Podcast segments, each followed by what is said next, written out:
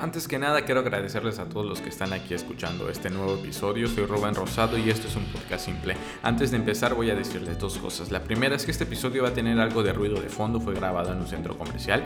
No volverá a suceder, voy a grabar a partir de ahora solo en mi estudio. La otra cosa es que ya está disponible en mi tienda en línea rubenrosado.com el nuevo Rombo, que es un dispositivo de madera que te ayudará a leer en las distintas posiciones en las que normalmente lo hagas. La verdad te lo recomiendo mucho y antes de que se me olvide también quería decirles que en este episodio mi voz se escucha algo ronca porque anteriormente en ese mismo día había grabado ya otro episodio y de ahí que mi voz ya estuviera un poco desgastada, pero nada grave, continuamos con este episodio. Hola, me voy a presentar primero. Mi nombre es eh, Fiel Ortiz Espinosa. Muchas gracias de, primero por haberme invitado. La neta, desde hace tiempo que quiero venir, desde que me lo dijiste hace como un mes, que estoy puestísima, pero por X y Y razón no se podía y ya ahorita ya. Sí. Aquí estamos. Fíjate que eso es un común denominador en todos los que han venido porque pon tú, dicen sí, pero incluso hay veces que me salva el hecho que digan no puedo ahorita, porque realidad, realmente yo tampoco. Entonces, entonces, pero pues lo necesitas, porque si no hay entrevista no, no existe, ¿me explico? sí. No es como que hablen a capela. Pero también no sé, siento que pasa con muchas cosas. A veces, por ejemplo, me preguntan, oye, eh, vamos a salir o algo por el estilo. Y digo, o sea, como que instantáneamente y por impulso, sí, sí, sí, sí. O sea, no Claro. pacto nada, pero digo el sí de sí en un futuro, no sé si en un mes, Exacto. dos, en un año, pero, pero sí, Sí. sí quiero. Fíjate que eso, eso creo que es muy usual, creo que en los mexicanos. Es mucho esto de, cuando estoy con mis amigos, oye, vamos a armar esto el próximo sábado. Sí, dale, yo doy esto, yo doy otro. Llega ese sábado y, y te comunicas, oye, ¿qué pasó? ¿Se va a armar?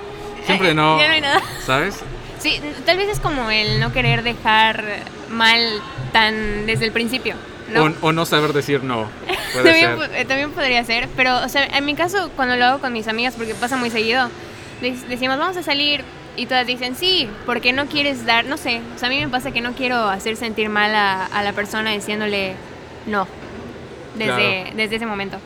Entonces ya espero a que alguien más diga no y ya Para- me, me para ir agarro de, sí, ella, ¿no? agarro, agarro de eso y digo, "Mm, yo tampoco puedo. Bueno, en otra ocasión, después. Sí, yo, yo creo que igual recaigo en esas cosas, pero Mm. ya poco a poco, ¿cómo decir que no? Creo que la gente no se lo ha explicado, pero normalmente me baso de lo que comparten las personas para saber de qué hablarles. Y como te decía antes de empezar, normalmente es algo difícil porque hay personas que no publican nada. Sí, no. Ay, no sé por qué lo último, supongo que lo primero que tengo anotado aquí fue lo primero que escuché que compartieras. Y es este, de que si te ibas a comprar una tableta, pero no me acuerdo por qué me llamó la atención, porque estabas examinando distintas cosas, ¿no? Para poder tomar la decisión. Sí, está- o sea, estaba examinando como que distintas eh, vertientes o, o factores, porque lo que pasa es que desde hace rato, bueno, ok, conseguí un trabajo nuevo y el trabajo me da un ingreso económico mayor a los trabajos que tuve anteriormente. Y la verdad Ok. tengo, tengo muchas experiencias con malos sueldos. Entonces el tener un buen sueldo, como que eh, por, un, por momentos te hace sentir, puedo comprarlo todo. Y dije, quiero una tableta, porque se me hace algo eh, útil tener un, un iPad en este caso, ¿no? Ok. Eh, por, porque dije, ya, adiós de las libretas para la universidad, solo voy a apuntar en un iPad todos los programas eh, para editar, porque me gusta mucho, o sea, a veces editar contenido. Y que, o sea, todo en el iPad es muchísimo más fácil y es súper portátil, ¿no? Entonces estaba checando, pero luego lo que me deprime es ver los precios. Sí. Porque, mm, pues en mi caso, o sea, yo me pago la colegiatura de la escuela y también estoy ahorrando para mi coche. Entonces, sí tengo como que comprometido cierto dinero mensualmente y no me gusta estar, o sea, no me gusta estar apretada de dinero. O sea, no me gusta decir, coño, pues creo que este mes igual y no como porque tengo que pagar la mensualidad de tal cosa, la tarjeta de crédito. Entonces, eso es como que muchas veces lo que mm, me cuesta encontrar eh, eh, el balance. O sea, como que hay muchas cosas que siento que quiero y que necesito, pero no... Ajá. ajá, económicamente todavía no me las puedo costear todas. Claro, cosas, algunas las quieres, otras las necesitas, ¿no? Ajá. No siempre comparten esta, que esta propiedad, pero, o sea, ahorita ya no la quieres. No, sí la quiero, la quiero, pero me, me he cuestionado, ¿será que sí la necesito muy desesperadamente? O puede esperar a que, no sé, ahorre un poco. Ok. Eh, y pues la neta sí no la, o sea, no la necesito, ya lleva como un mes que no la compré y pues no estoy muerta, Pero, estoy bien. claro. Eh, o sea, ¿qué sí necesito? Mi coche. necesito un coche Ok. ya para moverme. Entonces ahí enfoco como que to- todos mis ahorros de plano. Está curioso cómo lo planteas, porque el hecho de esperar más, obviamente no esperamos que eso suceda, pero sucede, el precio va subiendo, ¿me explico? Yo estoy Cada- esperando que salga alguna oferta. Ca- Cada, cada vez estas cosas valen más. Y, por ejemplo, la que yo tengo, la universidad me la, me la vendió, o sea, te la- Neta. dicen que te la rentan, pero son, este, son 2000 y ya te la quedas. Neta. La condición es que te titules ahí, ¿no? Si no, Ah, pues la pagas. súper. Pues está, está, está muy bien. Pero creo que habías dicho esa vez que estabas más, muy seguro, quizás no sabías si le ibas a comprar o no, pero estabas segura que iba a ser Apple y no iba a ser. Así no iba a ser ninguna otra. ¿no? Y, y no- ajá, y- y lo único que quiero aclarar de eso es que no es porque diga, ay, qué asco las otras marcas. O sea, pero la neta, a mí Apple siempre se me ha hecho a prueba de tontos. O sea, es muy fácil de utilizar. Y todo lo demás, o sea, Android, a mí se me hace muy complejo. Y sé que cualquiera me diría, pues qué tonta, o sea, que no te quieras tomar la molestia de aprender a utilizar Android, pero no quiero. es que simplemente no quiero. Me gusta Apple, está bonito, está estético, está sencillo. Y pues yo siento, o sea, con mis pocos conocimientos sobre tecnología, que pues están bastante buenas. Así que eh, es que me choca siempre el... ah, no, ¿por qué te vas a comprar esa? Hay mejores, coño, yo quiero comprarme esa Exacto. y ya. No tengo que dar explicaciones de lo que me quiero comprar. Es mi dinero, yo lo uso como yo quiera. Pero bueno, estoy en proceso de... Sí, Y es que, por da ejemplo, de forma empírica, yo te podría decir que la neta está súper bien. Yo en la escuela, esta yo no la llevo, solo llevo, solo llevo el iPad y escribo, mando, recibo, lo mismo que hacen ellos, ¿no? Y mi mochila va vacía, solo llevo esta, esta cosa, ¿me explico? Es el futuro. Y yo cuando lo vi dije, qué, qué chido, ¿no? Que esté pensando, pensándolo así. Porque a diferencia hay gente que lleva su compu, lleva esto y esta no lo usa, ¿no? Cuando, no sé, siento que es más útil, pero, pero no reemplaza una computadora. Ajá, Fíjate que eso es lo que igual me gustó, que por ejemplo yo en la escuela tengo compañeros que llevan la computadora y apuntan en la computadora, o sea, están en el teclado, pero a mí eso no me funciona, o sea, yo sí necesito escribir. Y el iPad como trae la pluma, o sea, como que asimila mucho a una libreta, Sí, ¿no? Entonces digo, pues está, es, o sea, tiene todo y ya. Si necesito un teclado, tiene la opción de que puedes comprarle teclado, ya sabes, es como un robotito con miles de piezas. sí. Entonces, sí, yo sí digo, ¿por qué, no, ¿por qué no tenemos todos un iPad? Y luego me respondo, porque cuestan un chingo, por eso tú tampoco tienes una. Y, y está denso, ¿no? Como hasta cierto punto este tipo de aparatos sí van dedicados a este rubro de estudiantes, ¿no? Como Ajá. para personas que están estudiando, pero no sé si Apple no piensa que esos estudiantes no pueden pagar algo así, ¿no? Eso también me, no me encanta. Por ejemplo, cuando se lo dije a mi mamá, mi mamá me dijo, tú no estudias una carrera que requiera un iPad. Y yo, y por eso nada más no me la voy a comprar. O sea, porque mi carrera no lo o sea, porque mi carrera no lo requiere. Tal vez no lo quiero utilizar solo para mi carrera, o sea, profesional. ¿Qué tal si nada más la quiero usar para jugar? O sea, no me la voy a comprar por eso. Eh, es- o sea, lo que decía, ¿no? ¿Por qué necesito justificar un gasto? O sea, querer comprarme algo, o sea, a final de cuentas es algo que solo es para mí. O sea, no le perjudica a nadie que yo la compre y la use de la manera que la quiera utilizar, ¿sabes? No, no me acuerdo qué estaba haciendo ese día. No sé si editando o algo así. Y, y cuando ya estoy seco, abro mi celular y veo Sí. Instagram Stories. Y, y me clavé mucho con lo que dijiste. Creo que de, no sé. Creo que me respondiste, no me acuerdo si me, No. si me diste algún consejo. No, creo que no, porque dije, me lo voy a guardar para cuando venga. Ah, está bien. Pero recuerdo que otra, así, otra ocasión muy similar, y esta sí te contesté, fue cuando hablabas, creo que de, la, de los indígenas. y Ah, de- ah, sí, ese día tuvimos una conversación interesante. Ajá, y creo que este, fíjate, me iba a meter a bañar cuando veo tu historia. Y, Eh, y cerré la momento. puerta de nuevo, me acosté, a ver, vamos a ver qué onda. Y este, sí, estuvo muy cool, ¿cómo iba, cómo iba eso? Eh, es que había visto un video de El País, o sea, del, del periódico, ¿no? El periódico El Ujú. País, la página del País, donde hablaban de si hay, o sea, en, en México existe el racismo, porque creo que estaba coincidiendo con que en Estados Unidos estaba lo de Black Lives Matter en ese momento. Y, Y pues como que era muy fácil señalar, eh, es que en Estados Unidos son muy racistas y, y, de verdad, o sea, la gente blanca es horrible. Y creo que no nos damos cuenta que acá, pues, o sea, hay, hay Sí. racismo también, ¿no? Y ese video estaba muy interesante porque, o sea, mostraban a, a personas eh, con raíces indígenas, eh, algunas, aunque yo creo que todos tenemos en sí pues raíces indígenas porque somos de, o sea, somos una mezcla Claro. de, En ¿sabes? específico, nosotros, ¿sabes? Ajá, eh, o sea, somos O un- todos, pero en específico nosotros aún más. Exacto, pero bueno, digamos, eh, las personas que son más ar- arraigadas a, a las raíces indígenas y a las costumbres indígenas, que o sea, sufren discriminación, por ejemplo, al momento de querer buscar un trabajo, como que les hacen el feo por el color de piel, ¿no? Por el, por el apellido, por el tipo de apellido que llevas a veces, o por ejemplo, asumen que si tu apellido es, eh, centrándonos aquí en, en Yucatán, si tu apellido es Maya, eh, seguro eres naco o seguro Sí. no tienes educación, eres ignorante. Asumen ya muchas cosas de ti. Ajá, e- exacto. O sea, y eso es lo más, siempre se es lo más loco para mí. O sea, como con, con base a algo tan simple como tu apellido, Ajá. que es, no es más que un apellido que pudo haber sido cualquier apellido. No, y que no elegiste. Exacto, que tú no elegiste, ya te etiquetaron como que de seguro eres analfabeto, de seguro eres ignorante o eres un delincuente o tal vez tienes mucho dinero porque tienes X apellido, Claro. no tiene nada que ver, ¿no? Entonces, eh, la neta se me hace un tema muy interesante, es, es un tema muy controversial también, porque luego muchas personas te dicen, no, ¿cómo va a ser que, cómo dices que en México hay racismo? Si nosotros los mexicanos sufrimos racismo de, de diferentes eh, Ok. países, pero eso no tiene nada que ver. O sea, digo, por ejemplo, igual en Yucat- Yucatán y Campeche siempre pasa, ¿no? Que dicen que los nuevos campechanos son unos pendejos, todo lo hacen al revés. Eso no es, eso es, digo, y es con personas que tienen la misma nacionalidad, o sea, Sí. imagínate, ¿no? Pero, pero sí, o sea, a veces me gusta hablar de, de temas controversiales.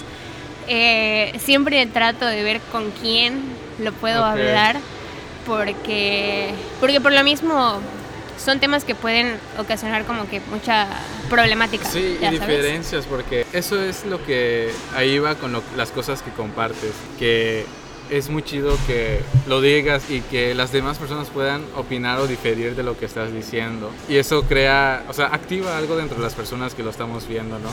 Y, y te hace Sí. pensar y tal. Normalmente te lo guardarías, pero lo chido es compartirlo, Sí, ¿no? sí.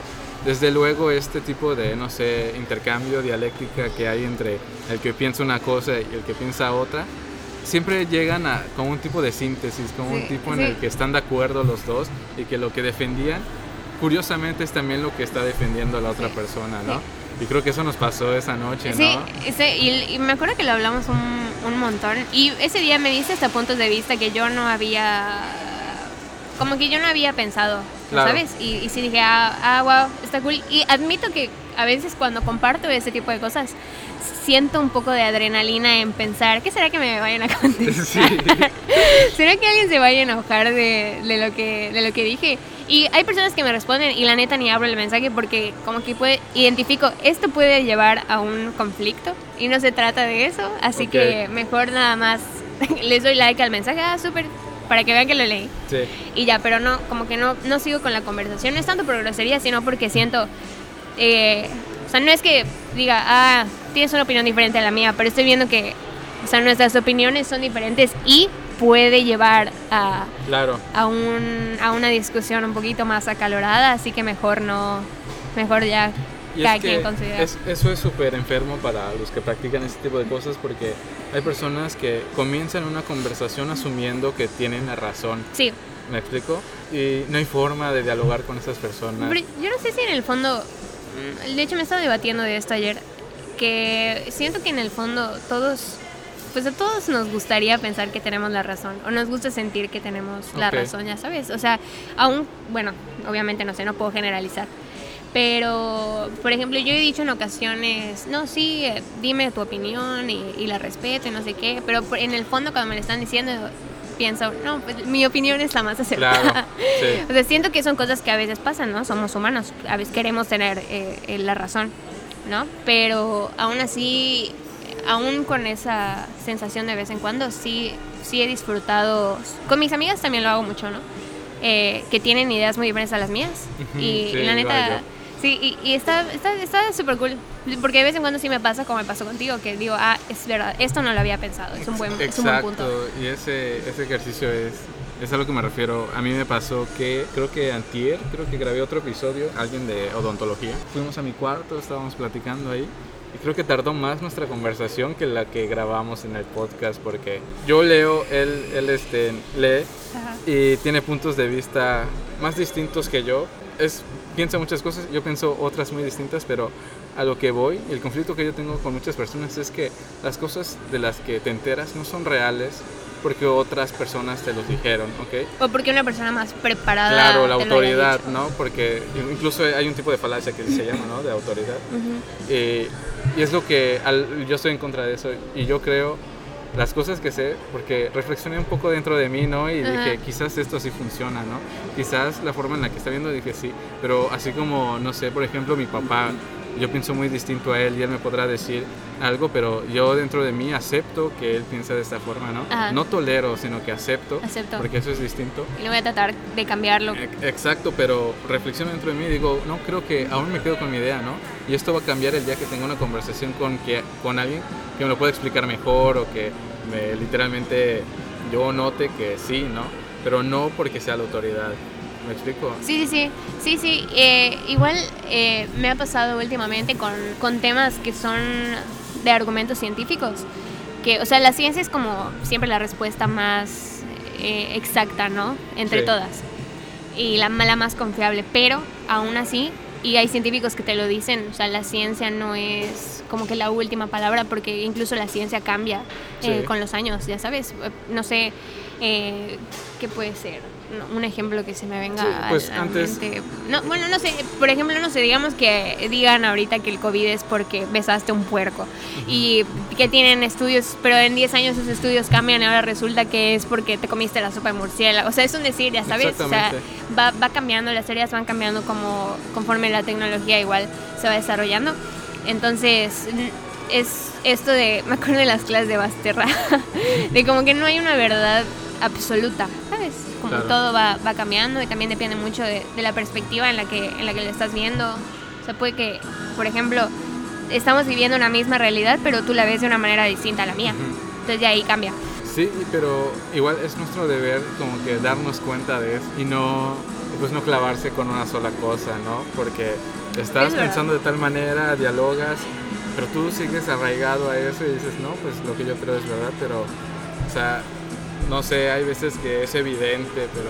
Y trato ya ni de seguir la conversación porque digo, no voy a lograr nada, Eh, sí, sí. no sí. voy a... Es des- inútil. Exacto, me estoy desgastando explicando. Pero quizás es mi escasez de no tener las palabras suficientes para poder explicártelo.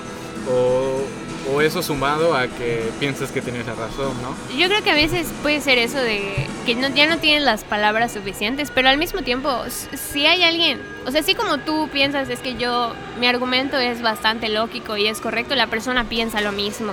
Claro. Entonces, si alguien está como que muy, muy apasionado con, con su verdad o con su argumento, pues no, no va a ceder eh, fácilmente. Y mientras, yo lo que pienso es, mientras lo que tú opines, lo que tú sientas no afecte a nadie más, pues adelante, o sea, tú puedes creer en lo que sea. Por ejemplo, me pasa mucho con las personas que hacen comentarios contra la comunidad LGBT y plus Sí. que, por ejemplo, dicen, no, es que a mí no me gusta, no, es que yo no estoy de acuerdo, no, es que yo no lo veo correcto. O sea, es- son personas que muy difícilmente van a cambiar su punto de vista sobre, sobre la comunidad, Claro. ¿sabes? Porque toda su vida crecieron con, con una, una opinión negativa respecto a ella. Entonces ya es muy tarde para tratarlos de hacer entender.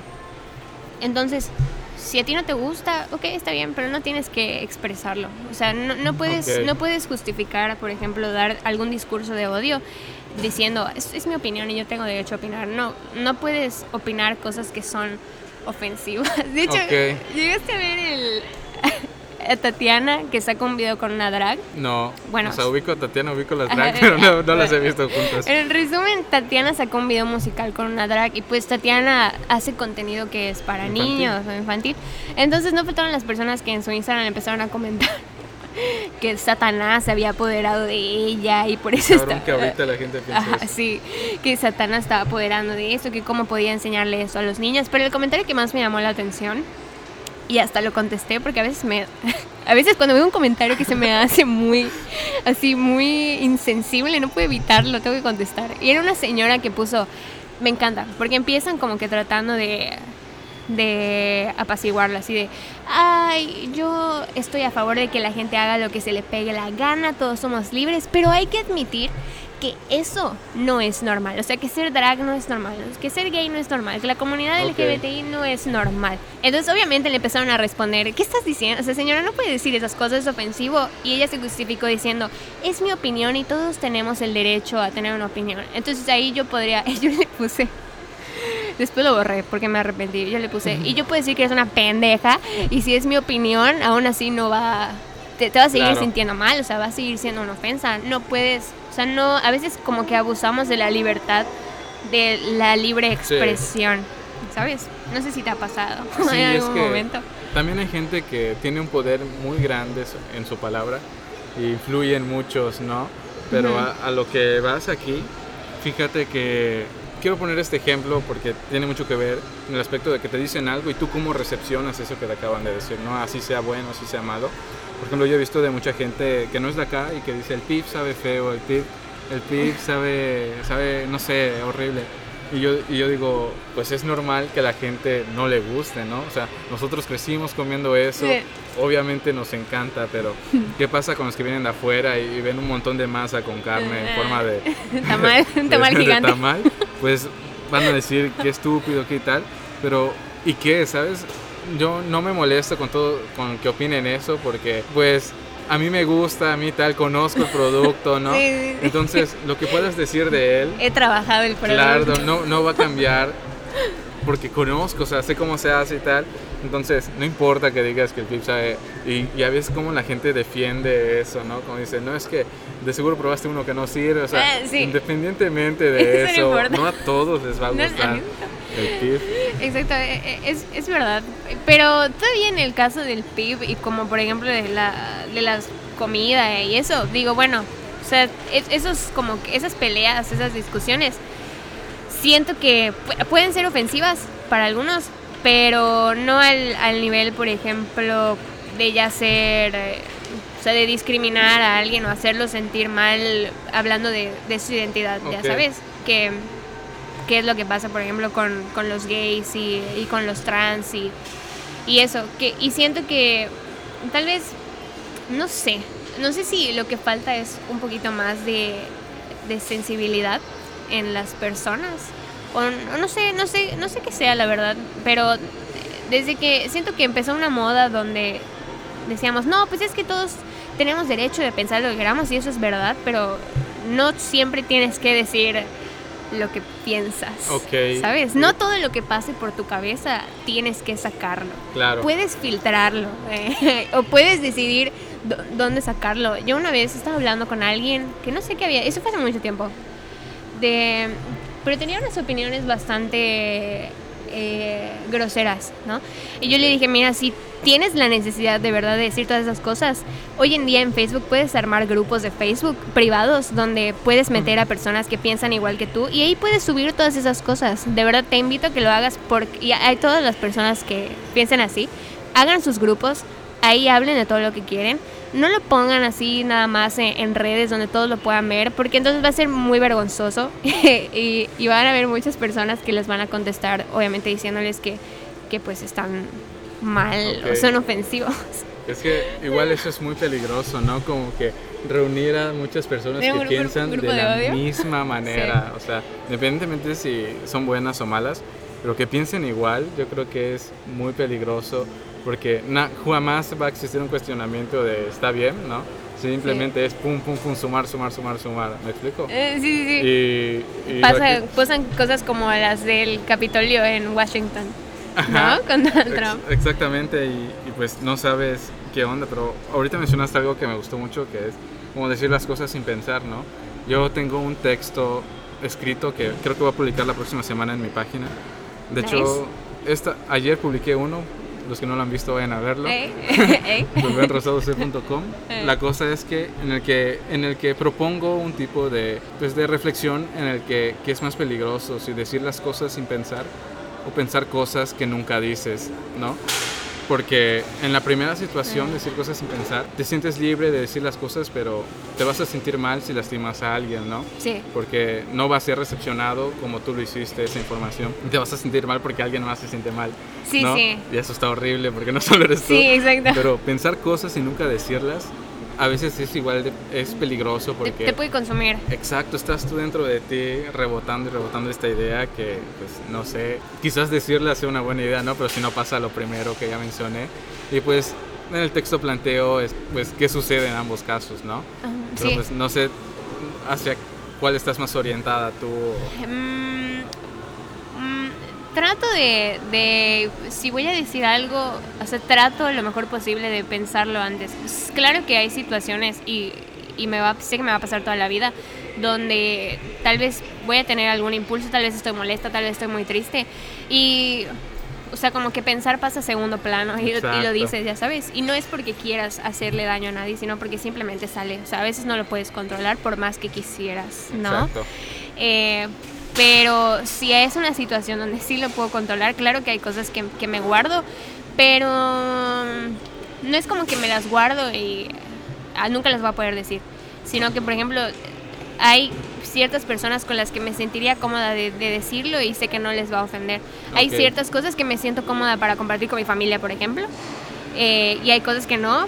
no. No me gustaría compartirle a mi mamá y a mi papá, pero sí tal vez con mis amigas. Porque sé Ok. que se lo van, sé que la, sé que se lo van a tomar. Ajá, lo van a recibir de una forma menos mal, ¿no? No sé. Ajá, Por ejemplo, un tema con el que me pasa mucho eso, y creo que tal vez a la mayoría en algún momento nos ha pasado, con eh, temas de educación sexual, eh, Ok. métodos anticonceptivos, es algo que no me siento muy cómoda hablando con mis papás, Ok. pero más que nada porque siento, yo siento que si se los digo, van a pensar que es porque quiero ser sexualmente activa, ya sabes. Ok, Y no es necesariamente por eso, sino es como que por prevención, porque digo, no sé, eh, métodos como el DIU, que duran años, ¿no? O sea, es Sí, que pensar a largo plazo. periódicamente igual tienes que Exacto. checarlo y Ajá, tal, ¿no? pero... pero son como cosas que van a largo plazo, no es de que, ay, sí quiero empezar a tener relaciones mañana y por eso te lo estoy Claro. preguntando, ¿no? Es porque, o sea, que tengo un plan de vida y no quiero que haya nada que estropee o que pueda hacer eh, un cambio drástico en ese plan de vida, ¿no? Pero sé que mis papás tal vez no lo van a ver así, entonces prefiero mejor comentarlo con mis amigas que como están en un están en una mentalidad parecida a la mía, sí, no te van a juzgar. Exacto, exacto, no van a decir, ay, ya quieres, ¿verdad? No, no se trata de eso, güey. pero- Y, y eso igual Es es un como- error porque este, yo sigo a un güey que dice que su hija tiene un DIU Ajá, y, este, y le dice, yo quiero que mi hija recurra a mí y diga, chinga, necesito algo, no está papá, ¿no? En vez de que, ching, hice algo, me va a matar, ¿sabes? Me Sí, va a sí, matar sí. mi papá. Entonces, este, le da estas herramientas y la llevó a un lugar a que se lo pongan. Y Sí. menciona algo muy curioso donde dice, a ver, ustedes papás balagardos, dice, este, ¿ustedes creen que sus hijos de 15 para arriba no tienen relaciones? Dice, lleguen a su madre todos ustedes, ¿no? Como haciendo referencia a que debes de ver un espejo, ¿no? Lo que tú hiciste es muy posiblemente lo vaya a hacer tu Eh, hijo. sí, sí. Entonces, no le digas estupideces. es como que ser realista, ¿no? Claro, De- no... No puedes no pensar, no, satanizar. mi hijo no lo va a hacer, Claro. como él, no- él no lo va a hacer. Pero igual a veces siento que no creo, por ejemplo, yo no pienso mal de los papás que, no sé, se les dificulta hablar de educación sexual con sus hijos. Ok. Porque siento que tal vez sí debe ser ah, un poco complicado, a veces incómodo. Eh, no debería de serlo, pero digo, no puedes evitar cómo se siente cada persona respecto a una situación, ¿no? Por eso igual siento que es importante que sí se hable mucho de esos temas en la escuela, que todo el propósito que hay en la escuela es supuestamente prepararte para la vida, Claro. ya sabes. Em, pero digo, eh, yo creo que en el caso de, de, los papás, no es porque, yo, yo de verdad siento, tal vez algunos no saben cómo, cómo decirlo y, y no quieren decir algo que tal vez en vez de informarlos los vaya a desinformar, ya sabes. Eh, hay otros que pues creo que nada más no quieren hablar con ellas porque son cerrados, pero digo, eh, es de todo. Y, y por eso, repito, siento que se debe hablar en las escuelas. Es muy, muy importante, sobre todo, sobre todo ahora. Yo lo veo, eh, trabajo en un hospital público los fines de semana y es un hospital de maternidad y veo cientos, o sea, los fines de semana cientos y cientos de niñas menores de edad que llegan con embarazos, niñas de 13 años, 14, 15, muchos que son obviamente por casos de abuso sexual, okay. eh, pero también otros que son, o sea, son personas de comunidades eh, rurales donde no hay como acceso a ese tipo de información. Y sé que muchos dicen, ay, pero ya está el internet y todos pueden ver en su celular, pero seamos realistas, o sea, el internet no, no siempre es la fuente más confiable. claro. Exacto, ya sabes. Sí. Eh, entonces, eh, siento que pues muchos de esos casos de embarazo se podrían prevenir si hubiera una buena educación sexual y que no solo se le debería, quiero recalcar, no pienso que solo se le debería de inculcar a las niñas la educación sexual, sino que también a todos, porque en el acto sexual participan dos, no participa una persona nada Claro. más. Entonces, eh, creo que es importante, creo que es algo que eh, las personas mayores no deberían, como tú dijiste hace rato, no deberían de satanizar de, no, ¿cómo le van a enseñar de sexualidad a los niños en la escuela? Bueno, ¿Cómo y que no? O sea, es, es una contradicción porque no quieren que a los niños les hablen de sexo, luego los niños se convierten en papás cuando, tiene, cuando están en la secundaria y los regañan por porque ahora van Sí, a tener un hijo. Por no hacer algo que jamás les dijeron, ¿no? exacto. O algo. Entonces no tiene, o sea, perdón, pero para mí no tiene absolutamente nada de, de sentido eh, que no les quisiste educar y cuando hubo el error, cuando hubo el accidente, ahora los estás castigando Claro, y los haces sentir mal de algo que tú debiste o debiste encargarte, que si, si tú no se lo podías decir, que alguien más lo eduque. Ya sabes. Fíjate, tengo una anécdota de, por ejemplo, cuando somos chiquitos Eh, y yo recuerdo haber ir, fuimos a ver la película de Iron Man, mi papá y yo, eh. al cine y creo que hay una parte en la que Tony Stark como que se comienza, está Eh. en la cama con una chava, ¿no? Pero Ah. pues no muestran nada, pero así yo de chiquito como que hasta cerré mis ojos y me volteaba, ¿no? Como que, no sé, este sentimiento que dices, está mal, ¿no? Pero Ujú. ¿estará mal esto que estoy viendo o, no está mal? Porque desde luego que es una película de niños, ¿no? Si no, no, no me hubieran dejado entrar. Pero en ningún momento se ve nada, pero no sé, como que esa desinformación, que no sé, creo que tenía 10, 11 años, la verdad. No, no me acuerdo. Pero, y así cuando estás viendo alguna película tu- con tus papás y hay una escena de este tipo, ¿no? Sí. Y, y- y como que todo, A mí todavía me pasa. todo, todo nervioso, ¿no? ¿A dónde volteo a ver? O, Sí, o algo así. Yo cuando, todavía me pasa cuando estoy viendo alguna serie con mi papá y las series de Netflix, sobre todo las españolas o las europeas, o sea, tienen muchos más desnudos que las mexicanas, es algo que yo he podido notar, Sí. ¿ya ¿sabes? Y en Netflix no hay la censura que hay, por ejemplo, en la televisión Sí, eh, nacional, ya ¿sabes? Entonces, cuando estoy viendo una escena así con mis papás, no sé, por está la escena y, y no sé, les digo, ¿y qué vamos a cenar? Como que trato de desviar eh, la atención. Evidentemente. Exacto. O si no, o trato de hacer algún comentario como para, al- no sé, o sea, igual y ni hay tensión en el ambiente, pero yo la siento y digo, ay, qué bonitas pompas tiene el de la tele. Así como, no sé, para volverlo un momento medio chistoso porque te digo, a veces sí es bochornoso. No debería de serlo, pero yo siento, tal vez por el, el mismo ambiente en el que hemos crecido tú y yo, o sea, eh, por eso a veces como que lo sentimos así Sí. un poquito bochornoso. Por lo menos con mi papá ya no sucede, o sea, a mí me sorprende esto mismo que dijiste, hace poco contratamos Sky, Ujú, este, cancelamos todos los servicios de Netflix y tal, ¿no? Sí. Y este, pues porque ya nos aburría todo lo que había en el catálogo. Sí. Entonces lo veíamos y las películas, esas yo las había visto antes en tela abierta, ¿no? Ah. Y están censuradas ahí. Cuando las veo, digo, esta parte no estaba, ¿no? Esto no salía. pasó? No salía en tela abierta. Tiene tres minutos más, muy este, explícitos. Pero con mi papá, normal, natural, viendo una película. Sí. Pero cuando estoy con mi mamá, de broma hacía algo así, hostia, digo, no, ¿qué es esto? ma? No sabía o, o algo así, ¿no? Pero sabe que es broma y, y ya. Pero sí es muy interesante, por ejemplo, nosotros, nosotros la edad que tenemos y todavía vivir esas cositas, todavía ¿no? Como que te da risa, ¿no? Como que- Exacto. Imagínate, no sé, pues alguien más chico. Bueno, fíjate que eso, yo no sé si las, las generaciones menores a nosotros tal vez ya no... Yo creo que no les va a pasar lo mismo que a ti y a mí nos pasa ahorita. Porque creo que el ambiente es muy, muy, muy diferente ya, ya sabes. Eh, también para empezar, me he cuestionado mucho cuándo va a acabar la humanidad porque eh, cada vez que, o sea, yo por ejemplo veo a personas que son cinco años más grandes que yo y no quieren tener hijos, ya casi muy, muy pocos quieren tener hijos y yo siento, Sí. ¿acaso así es como, como llegamos al fin? que ya no nos queremos reproducir.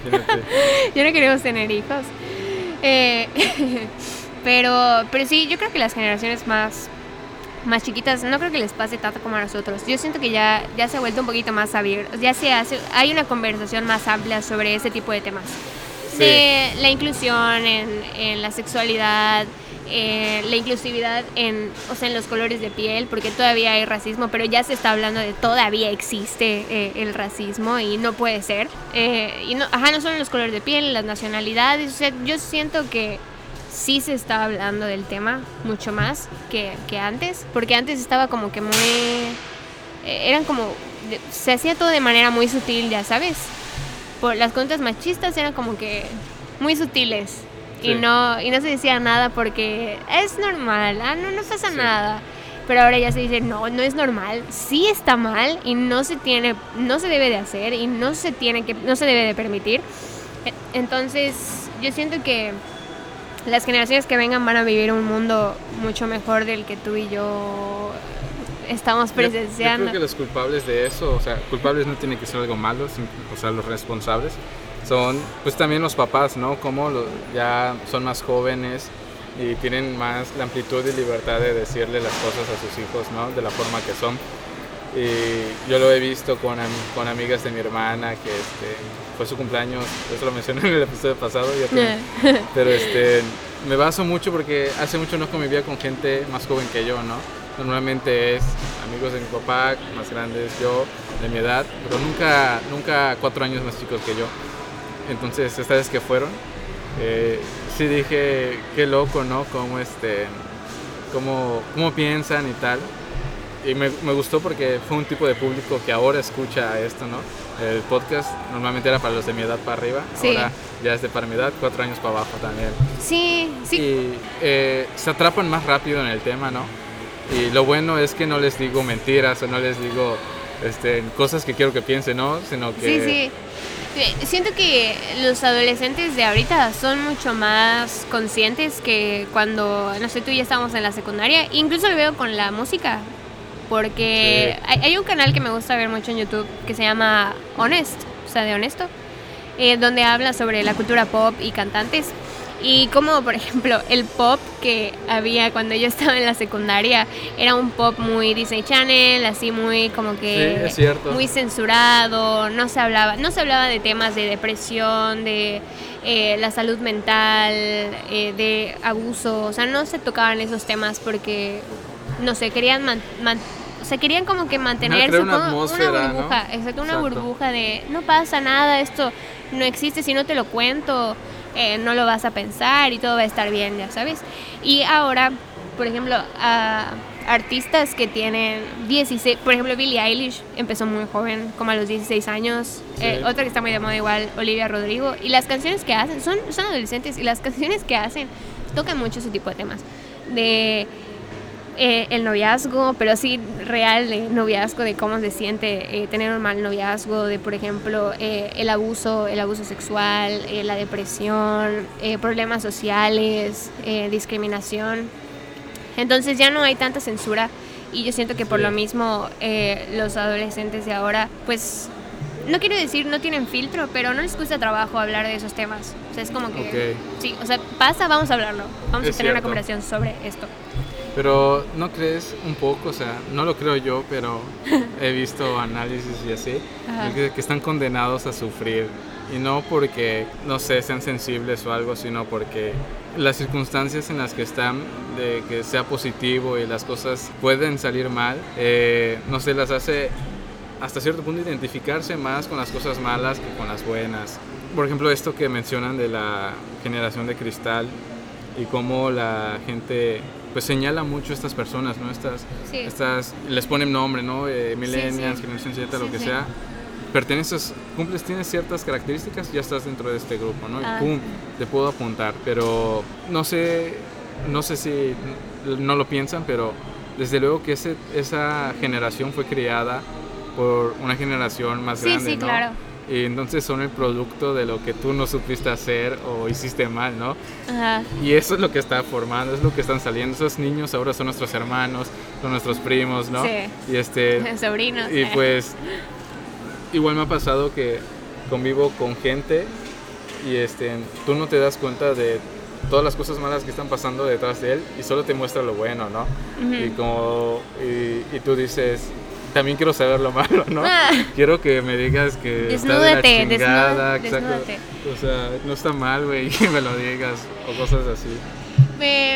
lo que dijiste ahorita de lo de la generación de cristal, ese término a veces a veces me molesta, a veces siento que es verdad. Porque, o sea, creo que eh, sí hay cosas donde a veces he visto que hacen un problema de algo que en realidad no es no es tan grande o no es nada ofensivo ni nada que perjudique a nadie. Y, y hay en otros donde sí digo, no, qué bueno, qué bueno que me vale si me dicen generación de cristal, pero o sea, qué bueno que se está hablando de este tema. Por ejemplo, hace, hace unos días vi en, en las noticias sobre cómo la ONU sacó una especie de manual sobre cómo educar a los niños para evitar que los eduquen a golpes, ¿sabes? De que te pego. Te haces algo mal, te pego. No, no me quieres obedecer, te pego. Y yo estaba debatiendo de eso con mi mamá, porque mi mamá sí me dio una nalgada de vez en cuando, pero nunca me, o sea, nunca me violentó, nunca me, nunca fue, o sea, nunca me agredió físicamente ni nada. Fue una, o sea, de verdad, yo creo que muy pocas veces que me habrá dado una nalgada. Pero hay, hay papás que hasta el día de hoy, o sea, su forma de educar a los niños es con miedo y es con los golpes. Y, y no porque hace 20 años eh, se hacía todos lo hacían, significa que está bien. No porque muchas personas hagan una cosa, significa que, esté bien. Hace más de 50 años había esclavitud y no, ajá, y o sea, había un montón de esclavitud, pero no por eso significaba que, que, estaba bien. Y hoy, eh, tocando ese tema, estaba escuchando en la radio de, porque estaban, me, salió, me este salió un poquito de tema, pero estaban hablando sobre eh, los gobiernos ¿no? y los presidentes. Y como a veces los presidentes eh, tienen que tomar decisiones que a corto plazo, como que en el momento parecen malas decisiones y la mayoría no está de acuerdo, pero como a largo plazo te das cuenta que era, o sea, era una decisión correcta. Y pusieron el mismo ejemplo de, de la abolición de la esclavitud cuando Lincoln dice pues ya no, ¿no? Y todos estaban en desacuerdo con él, toda la porque su mayoría de gente algo normal, ¿no? Agarrar un negro, venderlo y así. Exacto, para ellos era como común y, y, no, o sea, veían a los negros como animales, entonces, ¿por qué? ¿Eso qué? Estaban en desacuerdo con él, pero lo ves el día de hoy y, y la gente dice, es que era una decisión correcta, eso no era, no era humano. ¿no? Claro. Eh, era eh, una falta a los derechos humanos enorme. Y como ahora, de verdad, cuando existen eh, casos de discriminación y de racismo, ves como una, o sea, las masas se levantan en contra de, de, esos actos de odio. Entonces, te digo, o sea, creo que a veces eh, eh, es, lo que, es lo que me gusta de la generación de cristal, que pues sí explotan más y hacen ver eh, lo, mal, lo mal que están algunas conductas que se han normalizado. Sí. Pues. Fíjate que ese punto me, me gusta demasiado y este que mencionaste de la raza negra que eran esclavizados. A mí me gusta mucho poner ese ejemplo de cuántas cosas de las que estamos haciendo ahora mismo en un futuro van a ser incorrectas, ¿no? Sí. Como, como ahorita lo normalizamos y estamos cegados ante cosas que no podemos saber que están mal porque fuimos enseñados de esa forma, ¿no? Sí. Hasta cierto punto lo que mencionaste de los golpes estos de que los papás, eh, yo no creo que haya naturaleza humana, simplemente ellos se refugian diciendo que también así fueron enseñados, sí, ¿no? Sí, claro. Pero no, pues fui así, entonces te das cuenta que alguien que fue criado de buena forma, pues cría hasta cierto punto de buena forma, ¿no? A sus hijos, ¿no? Y hay otros, obviamente hay excepciones en donde no se cumple, pero no, no es como que el humano sea malo, que sea bueno, Sí, sí. ¿no? Y, y también por lógica, con eso, por ejemplo, si tú tienes, si tú y yo tenemos alguna diferencia, eh, no estamos de acuerdo en algo, eh, no te voy a pegar para que me entiendas. Claro. Si no lo haces con un adulto, ¿por qué lo vas a hacer con un niño? O sea, ahí simplemente es como que mi lógica. Y, y es que eso es muy peligroso porque cómo sientes que ese niño o ese hijo es tu propiedad, ¿no? Hasta Sí. cierto punto crees que es tuyo y, Sí. y, y haces lo que quieras con él, literalmente, Sí. pero en primer lugar eso es lo que está mal, ¿no? Sentir y amenazar al niño diciendo, si no te gusta esta vida, pues te puedes ir, ¿no? O sea, Sí. en vez de tratar de cambiar y darle la mejor posible bajo las, o sea, no le digo que les compres tantas cosas, no, sino que Sí, no tienes que mimarlos. Claro, en lo que tengas, o sea, obviamente habrá gente que tenga más, que tenga menos, pero con, e- con eso, educarlo de la mejor forma posible, ¿no? Con lo que Sí, tengas sí. y ya. Pero este creo que es el problema, que creen que es de su propiedad y pueden hacer lo que quieran con él. Como en un Sí. pasado así era, ¿no? Mientras más hijos, mejor tenías trabajadores a los que no les tenías que pagar. Sí. Y no sé, yo creo que a veces a esas personas se les olvida que los niños crecen. Los niños crecen, los niños se vuelven adultos y, y nosotros también crecemos, nosotros envejecemos. Entonces, luego pasa esto, es muy común, que papás que no fueron, o sea, no educaron bien a sus hijos, que no los trataron bien, no los trataron con respeto, luego los papás crecen, necesitan apoyo de los hijos y los hijos no quieren estar allá. Es Porque ¿por qué vas a estar para una persona que cuando tú eras vulnerable no hizo más que abusar de ti, ¿no? Sí. Entonces, digo, son cosas que están buenas para reflexionar, ¿no? Si nos llega a escuchar algún papá violento, que espero que no, pero tus hijos van a crecer y Sí. los vas a necesitar. Eso que mencionaste, bueno, ahorita menciono también lo de... Quiero mencionar lo que dijiste de las decisiones que se toman en el pasado ah, van a afectar al futuro, obviamente. ajá. Las del presente, bueno, las del pasado afectaron al presente, ahora las del presente afectarán al futuro, Ajá, ¿no? Sí, sí. Y también quiero decir esto que acabas de mencionar, de cómo, no sé si ya viste la película Hill Valley o algo así, No, de, creo que todavía una, no. de un señor que nace en un pueblo y su mamá es drogadicta y tal, se Mm. van a la ciudad.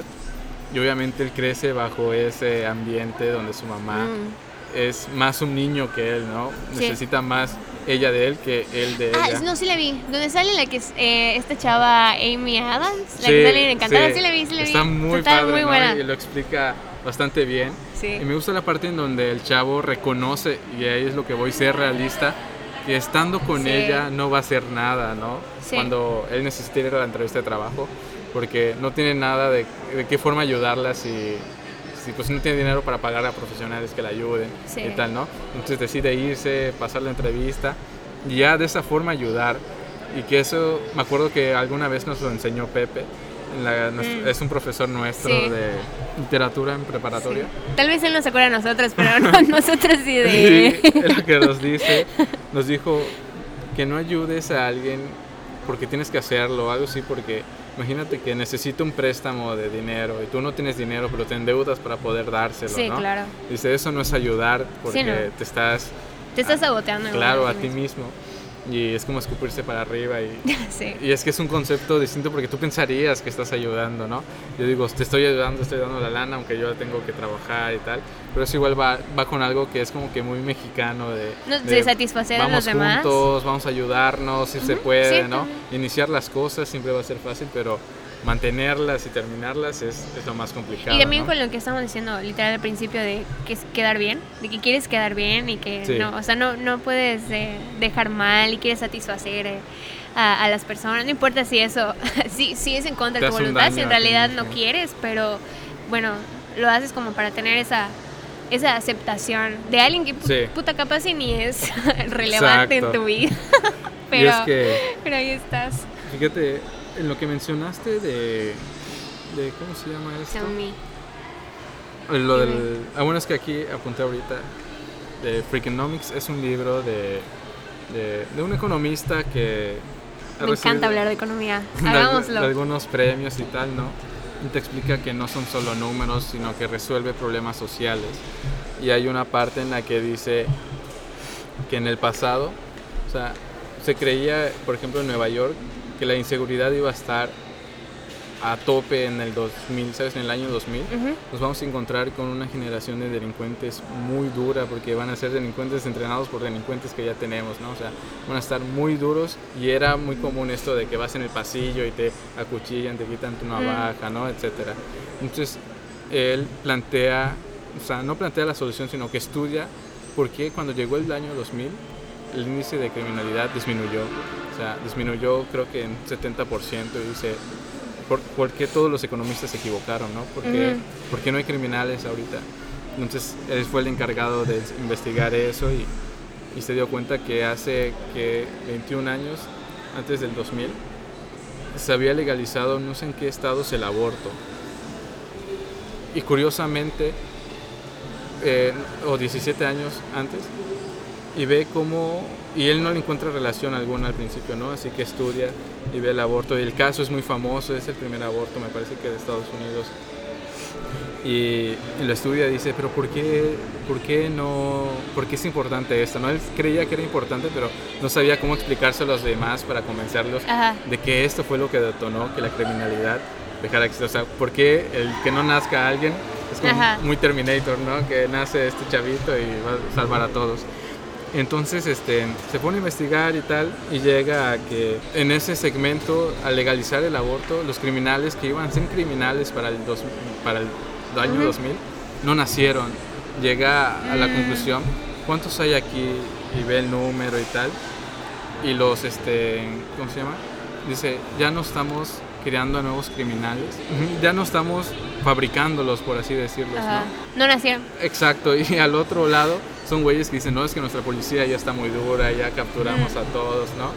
Y la cosa es que el premio... Ah, como que son diferentes perspectivas. Lo ven desde diferente perspectiva. distintos eventos que independientemente sí tienen algo que ver, pero no necesariamente, ¿no? Ajá. Y es como, como él, eh, hasta cierto punto, le da las gracias en el libro a esta persona por haber querido abortar, porque normalmente no quieren, ¿no? Por así decirlo, Sí. no sé la verdad, pero ella quería y luchó para que esto pasara y un abo- el abogado era amigo del economista, entonces tuvo toda la información del caso y dijo que cómo es que las decisiones del pasado, y así menciona distintas en su libro, así se llama el libro Freakonomics, y hay muchas, y habla de todas esas decisiones que en el pasado fueron tomadas y que están cambiando nuestro presente y que no nos damos cuenta, o sea, que no, implícitamente acciones que fueron, que no tienen nada que ver, ahorita lo tienen todo, ¿no? Sí. Dices, no estamos así porque en el pasado hicimos esto.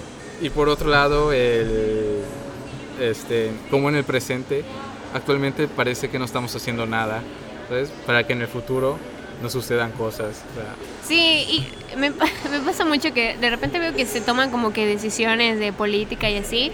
Y como que en el momento yo digo, pues yo sigo igual. o sea, yo sigo Sí. viviendo en mi casa y sigo sacando a pasear a mi perro y no pasa Claro. nada.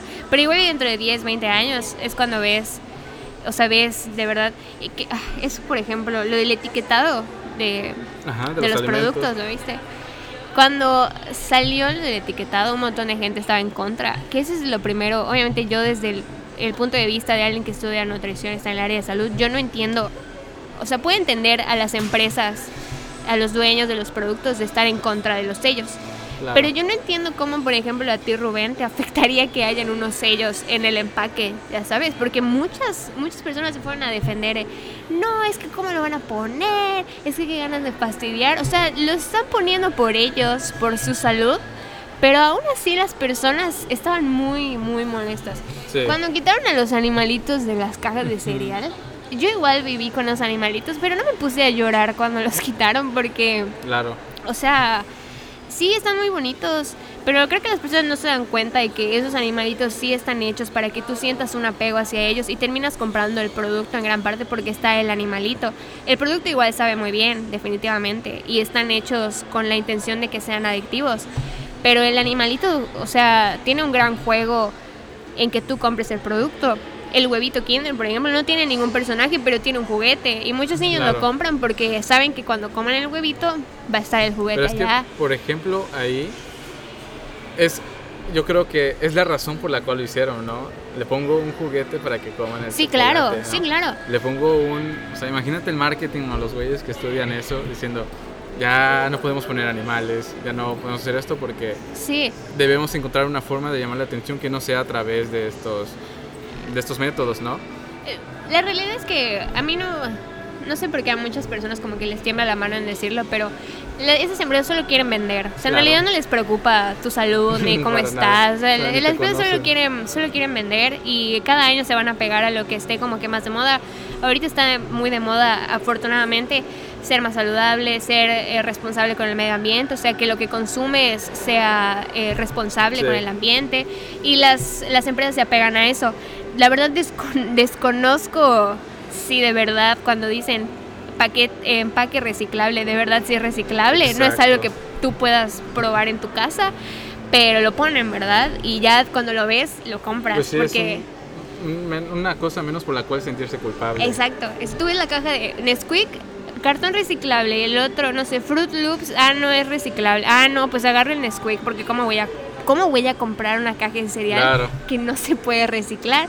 Cuando ni siquiera, cuando lo más eh, bobo del caso es que en nuestra casa no tenemos ni siquiera división para la basura, lo metemos todo en el mismo lugar y esperamos que los de Pamplona vayan a dividir nuestra Y cajita todo de se tira que en un, en un este, ¿cómo se llama? Una vez fuimos No, o relleno sea, sanitario. No fui con ustedes, pero, No, pero- yo sé cómo es. Ah, es el relleno sanitario. Ya lo vi.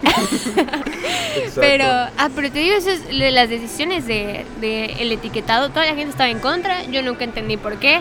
Era algo que se iba a cambiar. O sea, ya estaba decidido que se iba a cambiar.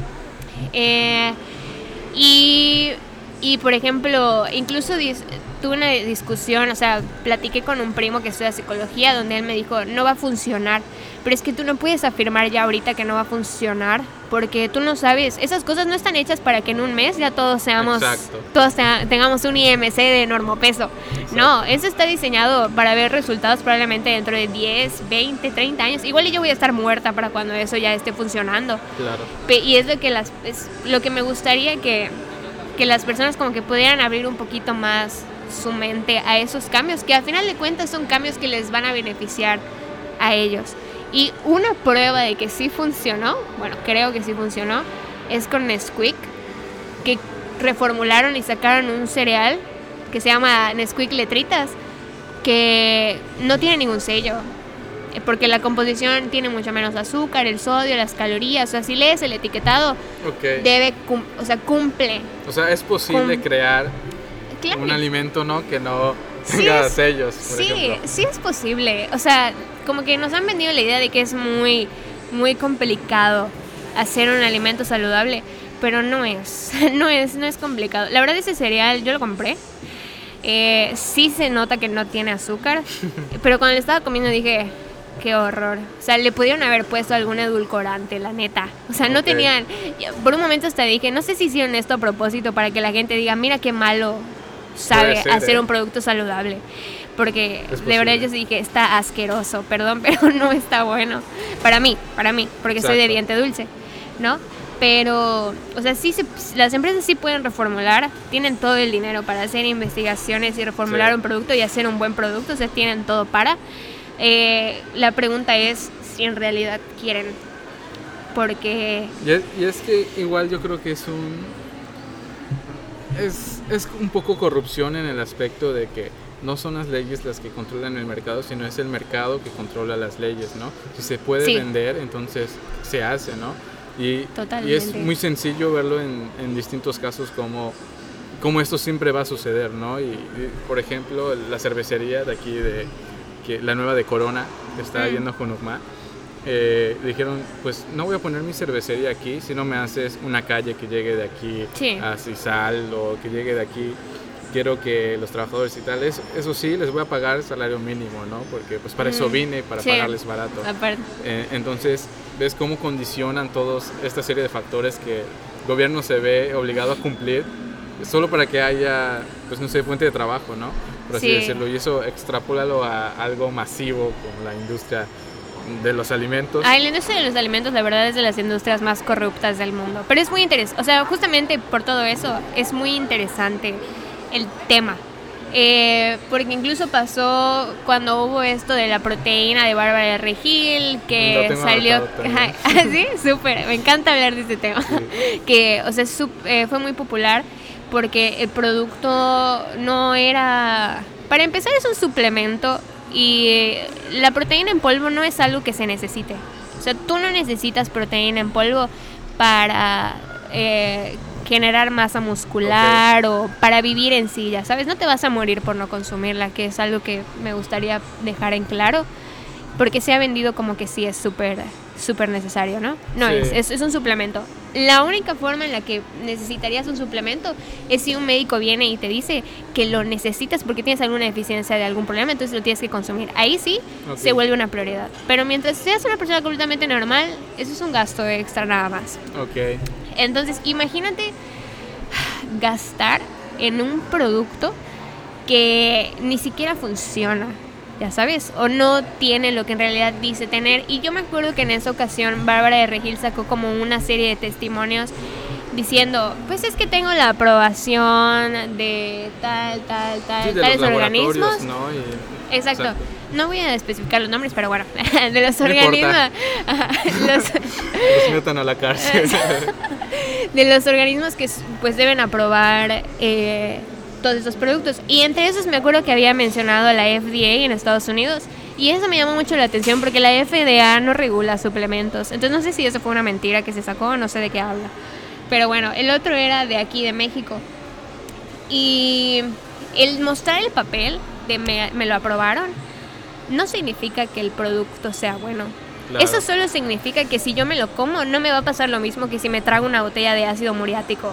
O sea, me como un poco de la proteína, no me voy a morir. Pero no significa que el producto sea de calidad, porque esos mismos organismos son los que aprueban las sabritas, la. Coca-Cola. Entonces, cu- cuando yo vi que sacó eso, yo dije, eso no, eso no significa nada. Pero eh, a las personas que no están informadas del tema, sí les confunde. convence, Exacto. Ellos sí bien, lo ven y dicen, ah, no, pues tiene, tiene la aprobación, eh, o sea, le aprobaron eh, los resultados de laboratorio de ese producto, entonces sí debe ser bueno. Es jugar, es jugar con la ignorancia, es aprovecharse de la ignorancia de las personas Sí. para meter más dinero eh, en su bolsillo. Y no solo pasa con ella, porque igual se dio mucho esto de solo le están atacando a ella porque es mujer. No solo pasa con ella, pasa con un montón de personas que hacen suplementos. Tristemente, Ok. hasta hay mismos profesion- profesionistas del área de salud que hacen productos malos porque llegan a un punto donde solo les interesa vender Claro. en, en lugar de de verdad como que proporcionar algo positivo a la Exacto. salud de las personas. Es que es justamente eso.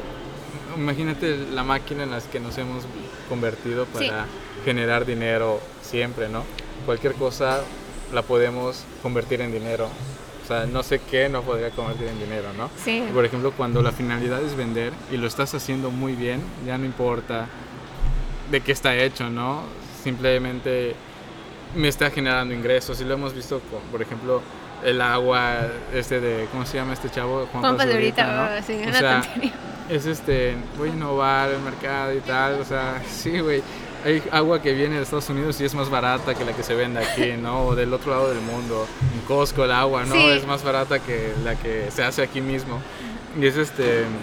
Saludos a Giovanna con la que una vez vendí aguas en segundo de prepa.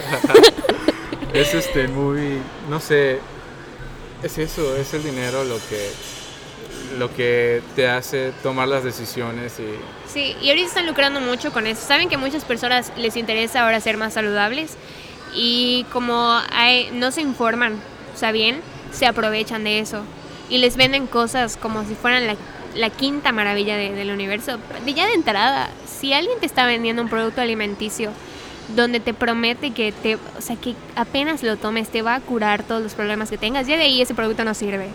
Porque no, o sea, las cosas no funcionan así. O sea, incluso el ser saludable, tener un estilo de vida saludable es un proceso. Es un proceso que no, no requiere de un solo producto, de una sola actividad, sino de que son varias cosas que se tienen que hacer en conjunto. Entonces, la neta es un tema muy, es un tema muy interesante. Igual es muy controversial. Pero fíjate, yo por ejemplo sí me considero, no sé, un fan o algo así de, de tu página de Mundo Sano. Ah, O sea, la gente que nos out. escucha tienen Sí, una página, ¿no? Sí, tengo mi página de, de nutrición por si quieren checarlo. Exacto, y va a estar en la descripción del podcast, pero la verdad, yo, mi papá es este, en diabético, ¿no? Y, y yo todo lo que leo digo, a la madre, qué chingón, ¿no? Y pon tú que esa información puede estar en otra parte pero no me la están mostrando como lo estás haciendo, ¿me Ah, explico? sí, sí, eso igual tiene mucho que ver. Y este y por eso la consumo. No me- yo no me pongo a investigar a los jugos y tal, Eh. ¿sabes? No, pero si me lo plantean de esa forma y me pones una encuesta en la que la cague para, para luego darme cuenta que este Me molesta mi error y quiero saber por qué. exacto, por qué está así mi score, entonces entro Ah. y le- lo leo y le digo, "No manches, qué cabrón", ¿no? Sí, y, y eso, ay, gracias, porque la neta eso fue un proceso de aprendizaje para mí. Porque cuando yo empecé con la página no tenía ni idea de cómo manejarlo en redes sociales, porque ya hoy en día hasta para tener una página en redes tienes que saber cómo manejarla. Sí. Y no con la intención solo de, de crecer y ser popular, pero de poder llevar bien la información, como tú dices. Porque tal vez si yo lo hubiera hecho de otra manera, tú no hubieras aprendido, no sé, de Claro. jugos detox, ya sabes. Entonces sí tienes que saber cómo, cómo dirigirla. Y trato, trato de ponerla de una manera que sea digerible. De vez en cuando sí meto, obviamente, conceptos científicos porque pues tienes que hablar de eso. Eh, pero se trata de que te entiendan. No estás, no estás en una mesa con puros nutriólogos que fueron a la licenciatura Claro, contigo. Todos los tecnicismos que se Exacto, utilizan. estás con el público general y, y no se trata de hacerse. Nunca me ha gustado cuando un profesionista te hace sentir como que eres tonto, Ok. porque ese no es el propósito de una consulta. Eh, el propósito de la consulta es que tú no dependas, de que va a haber un momento donde tú ya no vas a necesitar de mí para alimentarte bien. Que Ok. siento que muchas personas ahí pierden a veces el hilo. Sí. Como, como obviamente en la carrera, pues te inculcan mucho, eh, es que tienes que hacer tu nombre, eh, tienes que hacerles ver a las personas que tú eres el mejor para hacerles un plan de alimentación, por ejemplo en mi caso, y tienes que tener muchos pacientes, porque obviamente hasta cierto punto hay personas quienes viven de la consulta, ¿no? Pero el paciente no es dinero, es muy importante, o sea, no ver Ah, eso es. me- mencionaste algo así en tus redes sociales, ¿no? Sí, creo que sí. Me imagino, hablo un montón de cosas. Pero, o sea, no puedes ver al paciente como signo de pesos. Porque entonces ya no estás dando consulta porque quieras ayudar, sino que estás dando consulta únicamente porque te interesa el capital, ¿no? Sí. Y Pues, tienes, y tienes que volvemos a balancear. lo mismo de- Eh, ajá, de y, ajá, tienes que balancear. Y lo mismo pasa con el contenido en internet. Hay muchos profesionistas que no están metidos en internet y que yo hoy en día siento que es esencial porque al menos yo, por ejemplo, si me, si me sale una roncha en varias partes de mi cuerpo, antes de ir al doctor lo voy a buscar en Claro. internet. Sí, igual. O sea, aunque te dicen, no lo Vas a debe morir en tres días. Exacto, o sea, aunque te digan tienes que ir a consultar, ya sé que tengo que ir a consultar, pero necesito saber, necesito tener algún tipo de respuesta porque la incertidumbre me mata. Sí. Entonces lo buscas en internet. Entonces, muchos dicen, es que yo no quiero subir tanta información a internet porque entonces ya no van a ir a consultar conmigo, qué chiste, ya lo publiqué todo. Aquí hay algo muy simple.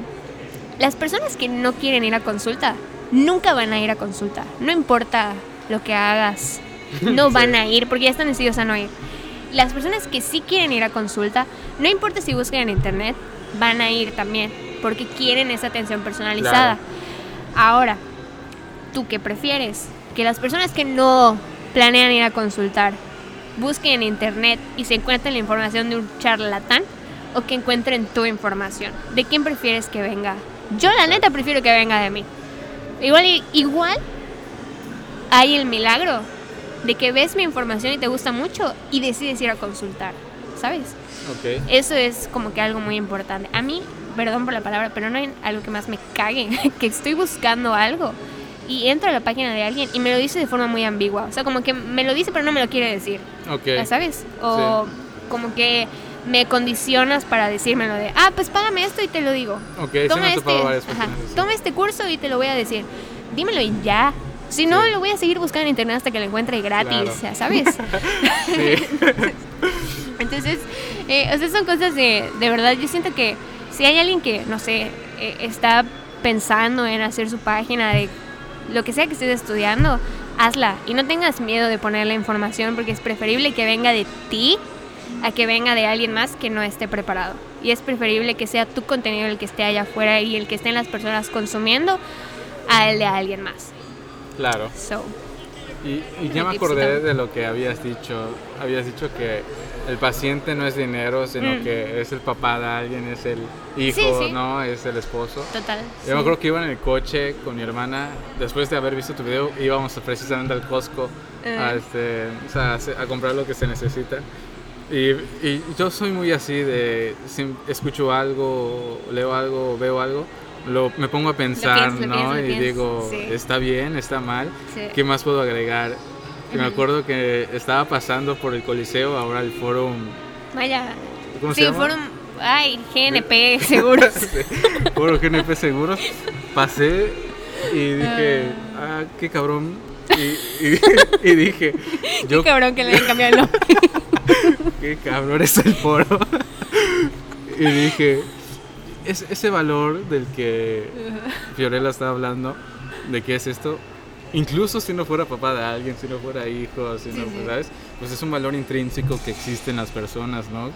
Que este que es lo que lo hace, o sea, es el valor que emana por sí solo y que a donde sea que vaya tiene que ser respetado como tal, ¿no? Exactamente. No, no como dinero, no como, como tal. Me acuerdo que cuando ya llegamos al Costco dije, es eso, es el valor intrínseco de las personas. Y, y- y- ¿Cómo se llama? Y- pero es que imagínate, aparte, yo lo pienso, o sea, a mí no me gustaría pagar, no sé, 400 pesos una consulta para que me rompan la madre porque no quisieron esforzarse en prestarme atención. Y lo digo porque, por ejemplo, igual en mi carrera, hay nutrólogos que no sé si es tal vez los años y ya pierdes como que el gusto por la profesión, eh, pero a veces van, haces tú la historia clínica, te hacen tus preguntas, abren su cajón y sacan la dieta.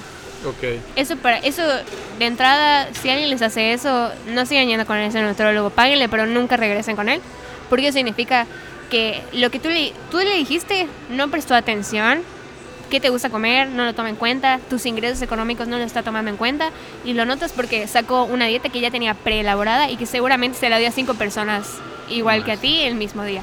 O sea, esa dieta no va a funcionar. Eh, y no hablo de resultados estéticos, hablo de capaz hasta tiene algún alimento al que tú seas alérgico y ya te fregó la vida.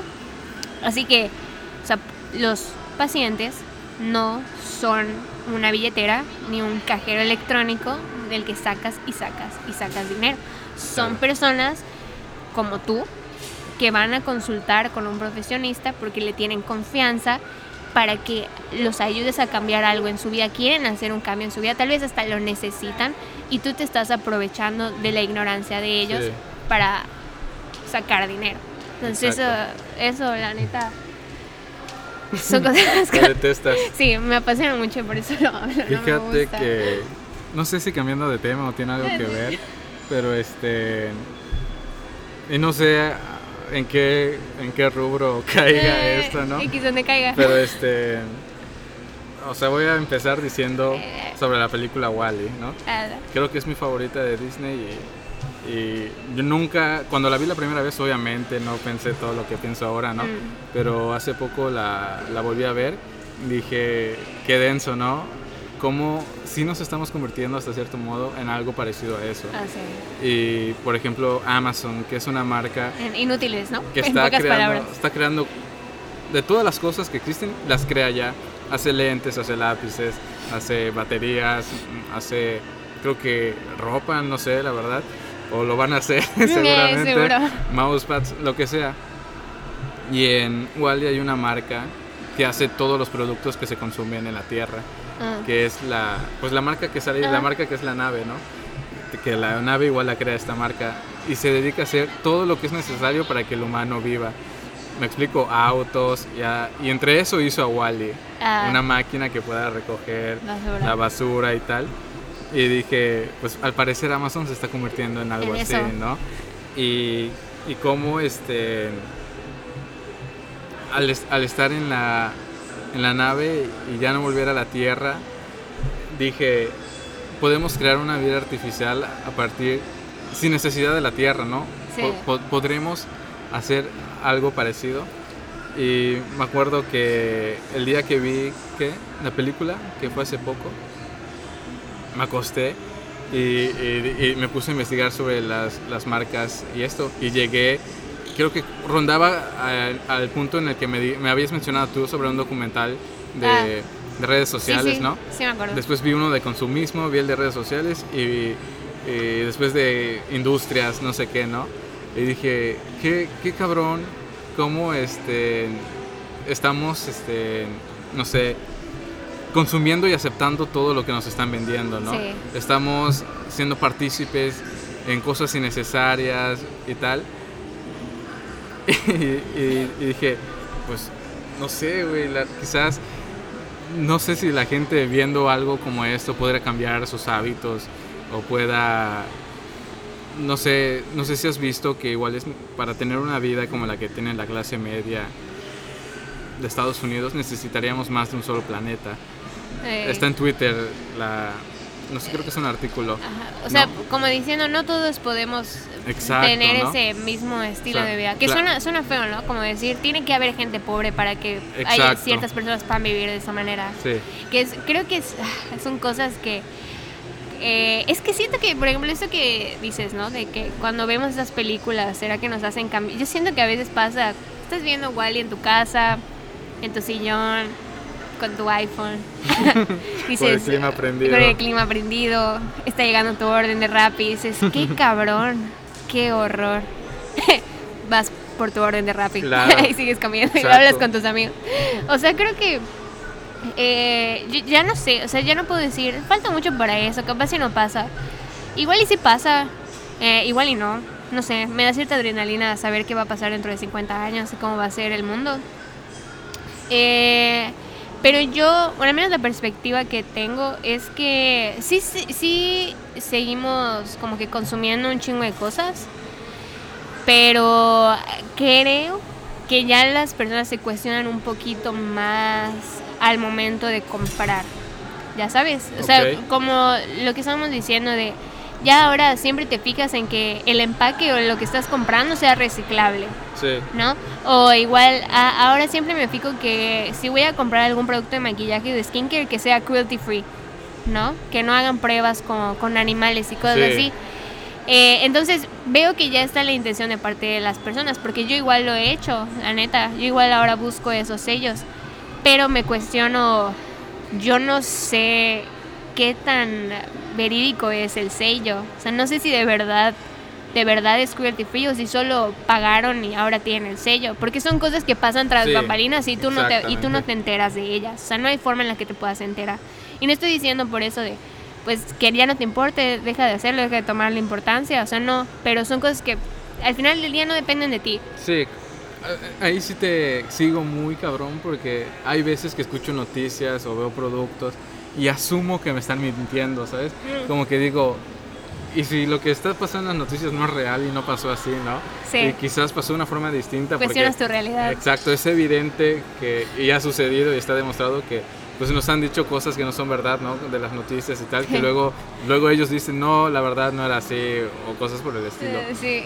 y de los productos, por ejemplo esto de Bárbara Regil, imagínate cuántos productos que estamos consumiendo en realidad no Miles. tienen lo que dicen o no sé, ¿sabes? Mi- miles, miles. O sea, mil- yo neta me hago la idea de que son, o sea, son, son montones. Pero creo que igual por eso es la importancia de, de ir, bueno, en este caso hablando de, de la industria de alimentos, pues de ir con un nutrólogo. Porque no, yo no estoy como que a favor de esa moda. No me gustan los extremos. O sea, no, no, no me gusta, no voy a decir, todo debe ser orgánico. ¿Sabes? Es que no ahí es donde la gente vive, ¿sabes? En los Exacto, extremos. No, eso es eh, la- vivir en la mentalidad de quiero consumir todo orgánico es peligroso porque hay productos que no pueden ser, no los puedes consumir así nada más. Por ejemplo, la leche, no puedes consumir leche orgánica. Leche orgánica es leche que no está pasteurizada. O sea, te vas a morir si la tomas, en pocas palabras. O sea, no es bueno para, para el organismo. Hay productos que necesitan ser procesados, pero es como tener un equilibrio, ¿sabes? ¿Por qué voy a comprar, no sé, no sé, ¿por qué voy a, por qué voy a comprar eh, una caja de eh, mandarinas adicionadas con vitaminas y que dice gluten free en el empaque y todo? cuando puedo simplemente ir al área de frutas y verduras, agarrar la mandarina así que ya está ahí y llevármela. Eh, ya sabes, eh, mucho pasa igual con las mismas marcas, con el movimiento de gluten free. Los cornflakes, que son de maíz, el maíz no tiene gluten. El gluten es una proteína que está en el trigo. Ok. Entonces, ahora Kellogg's puso en sus cornflakes gluten free. Y como ya tienen la etiqueta de gluten free, el precio sube. ok. Cuando es un alimento que siempre ha sido Libre, gluten ¿no? free, libre de gluten. Diferente sería tal vez que lo fabricaran en un lugar donde igual fabrican productos que llevan, o sea, que tienen gluten, ya sabes. Sí. Pero en sí el maíz no tiene gluten. o sea, ¿sabes? sí, sí te capto. O sea, es que es como, un, como una ventaja, ¿no? Tienes esta herramienta para, para, para que tu producto cueste más, pues la vas a aprovechar, Ajá. la vas a usar a pesar de que engañes a tu público, pues la finalidad no es alimentarlos, sino ganar dinero. Sí, lo mismo pasa con lo vegano y con lo vegetariano, de que, no sé, eh, fresas congeladas veganas, pues no mames, siempre han sido veganas, que, que no tienes Pero- que ponerle pero la fíjate etiqueta. que, que este, no sé, así como para mí ciertas cosas, por ejemplo de administración o tal, me van a parecer obvias. Yo creo que sí caería si me dicen cosas como esas, ¿sabes? Si me dicen, no, mira este alimento eh, está más chido que este por tales razones. Yo, no sé, o veo un sello o veo que eh, tienen un campo Sí. atrás en su etiqueta, ¿no? Un Pues- señor cultivando. pues, madre, Sonriendo. Así lo sacan, pues lo voy a comprar. Y este, yo creo que sí funciona, ¿no? Y es de las razones por las cuales lo hacen de esta sí, forma. como que te viene mucho lo visual, los sellos, la- las etiquetas, ¿no? O sea, los títulos. Orgánico, eh, hecho con manos de Sí, artesanos. ahorita lo de los huevos, ¿no? Que libres, libres de, de, no sé, de gallinero o algo así. Ajá. O sea, y ya cuando vi un video de cómo son en realidad, pues dices, no, pues tampoco es tanta ciencia, ¿no? El, el hecho de que sea un diferenciador, yo creía que era el color, me explico que las Mm. gallinas solo son huevos de ese color, entonces todos los que sean de este color van a estar van a estar libres de pastoreo, creo que se llama, ¿no? Mm, que me parece que sí. De los huevos, la verdad, nunca, nunca he investigado eh, tanto el tema, pero... así de pronto en la casa de ver huevos blancos, ahora solo ves huevos cafés, ¿me Eh, sí, y O sea, piensas que por el color exacto, es más... eh, ah, es más rural, es más natural. como está feíto, quizás es más naturalito. Y este y así asumimos y tomamos decisiones respecto, pues ya no leemos la etiqueta, o por lo menos yo no. Y, y los sellos, eso en- parte a mí me confunde, pero obviamente es por la falta de educación en este rubro. Porque yo fui a comprar, creo que yo voy a hacer la lista del súper en mi casa, ¿no? Ajá. Eh, yo soy como un robot cuando voy solo. Lo que veo, conozco la marca, pum, lo subo y ya. Ah. Mi hermana no, mi hermana es más de verlo, ¿no? A pesar de que siempre compramos la misma levadura, siempre se pone a ver ¿no? dije, Dina, vas a volver a agarrar la misma, así que ponla en el carrito. Ya déjate de tonterías, vámonos. Y este dice, no, es que qué tal si no. Y, ah, bueno. Y, y pasé por el de granola, porque se me había antojado un yogur con granola ese día. Y, y yo dije, a ver, ¿no? Agarro la bolsa y digo, a la madre tiene sellos, ¿no? Entonces busco otra y dije, ¿qué pedo? Igual tiene sellos. Entonces, este, y había una que creo que no, pero era como que no sé, no quiero decir local, pero sí de, no sé, de etiqueta un poco menos atractiva Mm, o, o despintada, un poco descuidada y parece que es vieja, ¿no? Me convenció a mí el hecho de ver la granola así, dije, ah, tiene sellos, no importa, ¿no? Digo, Sí. quizás los azúcares y las grasas que tienen o tal son las que de por sí ya tienen esta cosa o no sí, sé. sí. O sea, cuando, por ejemplo, estaba tocando el tema de, lo de los sellos, no es que yo sea como que eh, la fan número uno de los sellos y los defiendo a muerte. O sea, tienen cosas que hace falta perfeccionar. O sea, todo, desde mi punto de vista, siempre hay algo que puedes mejorar. Ya sabes, nunca va a quedar así, ya está perfecto, ya no necesita Claro, ningún siempre cambio. se puede siempre, mejorar. ajá, exacto, siempre hay cambios, ¿no?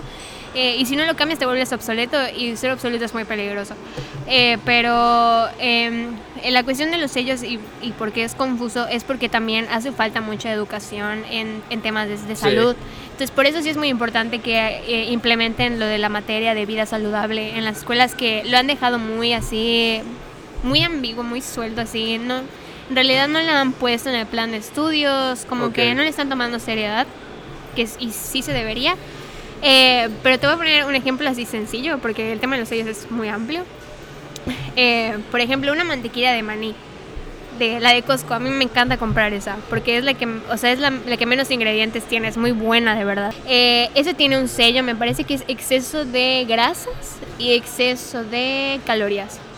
Los sellos se hacen con base a porciones de 100 gramos.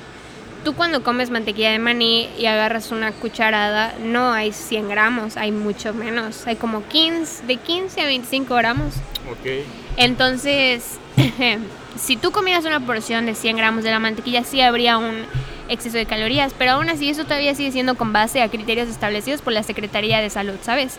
Y las calorías aparte son como que todo un mundo, porque el ejemplo que me gusta poner para las calorías es, por, haz de cuenta que tú, hay dos, tú tienes 30 minutos para utilizar, 30 minutos. Los puedes utilizar con tu ex tóxica, que cada vez que hablas con ella te sientes mal Ok, y te deprimes. te- ajá. O Sí. puedes utilizarlo, no sé, con alguna amiga o con, no sé, tu- si tienes alguna novia actual o con tu mamá o lo que sea.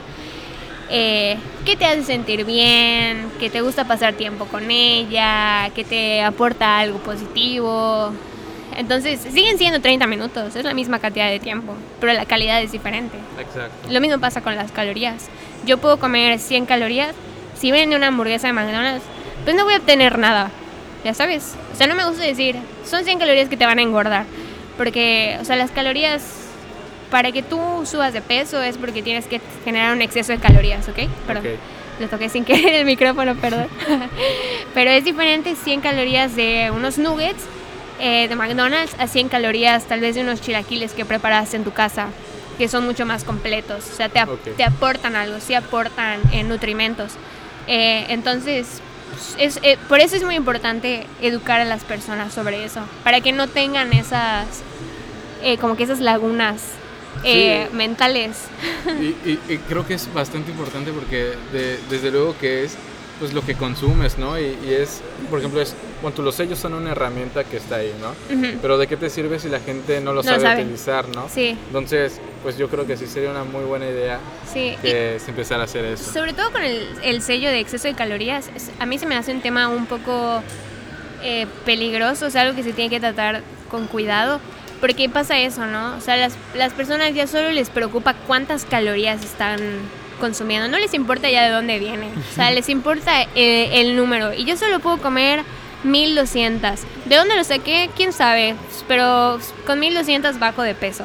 Ok. Entonces puedo comer lo que sea mientras no pase esas 1200 calorías. Ah, súper. Entonces sí vas a bajar de peso porque creaste un déficit, pero pues ahora tienes las arterias bien tapadas de grasa porque te la pasaste comiendo, no sé, comida rápida, ¿no? Entonces, eh, sí son temas que, que se tienen que navegar eh, más para que, más que nada, para la seguridad de las personas. O sea, para que tú puedas ir a un supermercado y en vez de que te agobies porque no sabes qué tienes que comprar, pues vayas con más confianza, eh, vayas, eh, digo, incluso con sin una cultura de satanizar alimentos y con una cultura de, de miedo, ¿no? A, a las calorías que tú digas, pues quiero eso, me lo voy a comprar, me lo llevo. O sea, ese equilibrio, yo ya sé cómo tengo que comer, yo sé que no me va a pasar Claro. nada por comer un pedazo de eso. Sí, o sea, poder discernir igual entre los productos que te están mostrando, ¿no? Porque en el súper siempre hay que tres o cuatro de lo mismo, ¿no? Y, Sí. y pues aparentemente son iguales. Sí. Normalmente te agarras el, el que ves en la tele o, o asumes, dices, ah, bueno, este sabe Ajá. rico, se prepara así y tal. Sí, pasa por ejemplo con el, el pan 00 bimbo, que es un Ok. pan que sacaron, que me parece que es 00 porque tiene cero azúcar y cero grasa. Me parece que era por eso. Y tiene, creo que mayor cantidad de fibra, no me acuerdo muy bien. Pero eh, es un pan, no es caro, o sea, no es caro, cuesta como 20, 20 pesos, algo así, entre los 20 y 30 pesos. Es bueno, pero hay otro, otra marca de pan que se llama Bonibon y esa marca es local.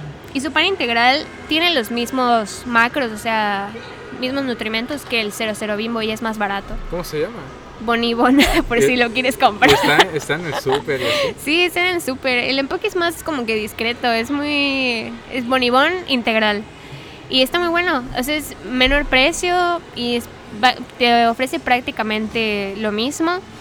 Eh, entonces son esas cosas, ya sabes. Eh. Es como que aprender para elegir más inteligentemente eh, y para que tampoco se, cree, se haga esta creencia de que comer saludable es caro, necesariamente es, es costoso. Sí, ya sí, sabes, o, o tienes que comprar, eh, por ejemplo, tú podrías comprar leguminosas, frijoles, garbanzos, cosas así a granel.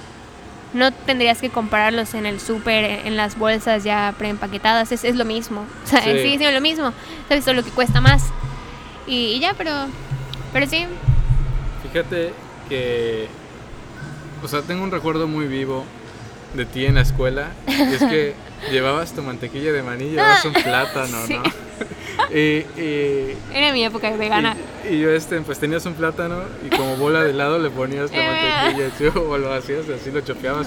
Esa no era, yo del, esa era la yo del pasado. Y este, y no sé, por ejemplo, si a mí me preguntaran qué con qué producto recuerdas a Fiola, o sea, No, o- plátano. así como a un amigo le dije, pues, no sé por qué, pero los lentes Transitions me recuerdan a ti, Ah. ¿sabes?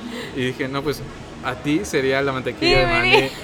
Y fíjate que ya tiene tiempo que compré una y no la he gastado porque no me gustó. No sé qué marca es, no sé si Aladino o no, la verdad no sé.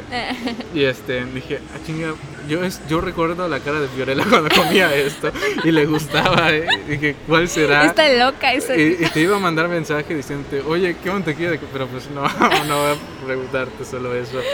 Y este, sí, yo siempre que me enfrento a esta situación de qué mantequilla de maní comprar, Comprar. ¿no? Hasta trato de recordar cuál compraba, cuál compraba. y ahorita ya creo que hasta hay más, no sé. He visto de otras, pero ahorita que me dices que la de Costco, ¿no? Ah, la de Costco, o sea, la de Costco me gusta porque no tiene demasiados ingredientes. O sea, es que hay productos que siento que no hay la necesidad de que tengan tantas cosas agregadas, ya sabes. No estoy, no estoy diciendo que estoy en contra de aditivos, porque a veces los aditivos son necesarios y como que se integran a los alimentos con el propósito de que tengan más, una vida más larga en, el anaquel. O sea, no todos los químicos son malos, ya sabes. Eh, pero en el caso de la mantequilla de maní me gusta porque esa solo tiene los cacahuates, o sea, es casi 100% el maní. Y me parece que tiene, una, tiene un ingrediente más. No sé si es sal o es aceite, no me acuerdo muy bien qué es. Pero ajá, solo son esos dos. Y son los dos botes, te rinde bastante. Digo, el consumo de la mantequilla de maní de normal no es como que en grandes No, porciones no, al nada. día, ya ¿sabes? No sé, creo que los americanos sí, pero al menos... Creo que sí. sí, pero el, el mexicano común, pues es... Sí, no sé, Ajá. nuestra gastronomía tampoco Sí, nos exacto, no, no requiere tanta mantequilla de todo, maní. pero- ese bote, es, yo todavía lo tengo, creo que ya va a tener pues, más de un año que todavía Ok. los tengo, ya sabes, me dura bastante. Claro. Eh, es costoso, pero digo, para el Sí. tiempo que va a estar en tu cocina y no se echa a perder, ¿ah? sigue en perfectas Y, condiciones. o sea, yo siempre tengo este dilema también, con trozos o sin trozos. ¿Sabes? Muy difícil, ¿verdad? Este, pues es que ay, esto de los con trozos, sin trozos, pues eso ya depende de qué textura te guste y el sabor. Porque, no- Quiero la opinión de una experta. porque nutricionalmente es lo mismo. O sea, solo son los pedacitos ahí para el efecto más natural y, crunchy. Si te quieres sentir como muy rural y en sintonía con la naturaleza, pues si quieres cómprala con trocitos. Pero si no, pues a mí me gusta la lisa. La lisa. Ah, bueno, Eh. esto de la, el tema de la contaminación del mundo, que, Eh, que este, no sé, supongo que tiene directamente mucho que ver también con los alimentos. ah, sí. Por ejemplo, no sé por qué se ataca al hecho de que el consumidor pueda hacer el cambio. O sea, el consumidor puede evitar, Ah, sí, a mí tampoco me gusta. puede evitar la catástrofe, Sí, ¿no? O sea, no, no podemos. En realidad no, o Sí, sea, eh, sí hay algo, hay un TikTok, hay una moda en TikTok que se llama ¿Qué es algo que, que dirías o sea, que no puedes decir porque todas las personas te odiarían por decirlo, es eso. Ay, me encanta. Nosotros, nosotros, ajá, nosotros no vamos a salvar al mundo de que se extinga por reciclar nuestra basura. Exactamente. Porque, o tampoco vas a salvar al mundo por... O sea, el cambio es muy nulo, o sea, Exacto. casi no se, no se va a notar. Ajá, pero yo por ejemplo trato de que mis, mis baños sean de 5 minutos, pero porque ya me acostumbré y sí me baño bien, ¿ah? No se puede. ¿eh? posible. Sí, es posible, es posible. Y yo lo hago en mi conciencia, bueno, para ahorrar un poquito de agua, pero solo ahorro agua económicamente de lo que paga mi mamá Exacto. porque no estoy salvando al mundo con eso. Y que no sería un problema si el, si el tratamiento del agua fuera, no sé, más natural, por ejemplo, no sé, nuestra fosa séptica es correcta y tal, pero al meterle los líquidos esta para limpiar los inodoros, pues matas a las bacterias que van a descomponer Sí, lo que eh, está allá adentro. O sea, no es por decir que, o sea, nosotros, no hay nada que podamos hacer, eh, es inútil, somos inútiles, pero de cierta forma sí somos un poco, ¿cómo es? Eh, eh, no tenemos el poder, el poder. el poder como tal.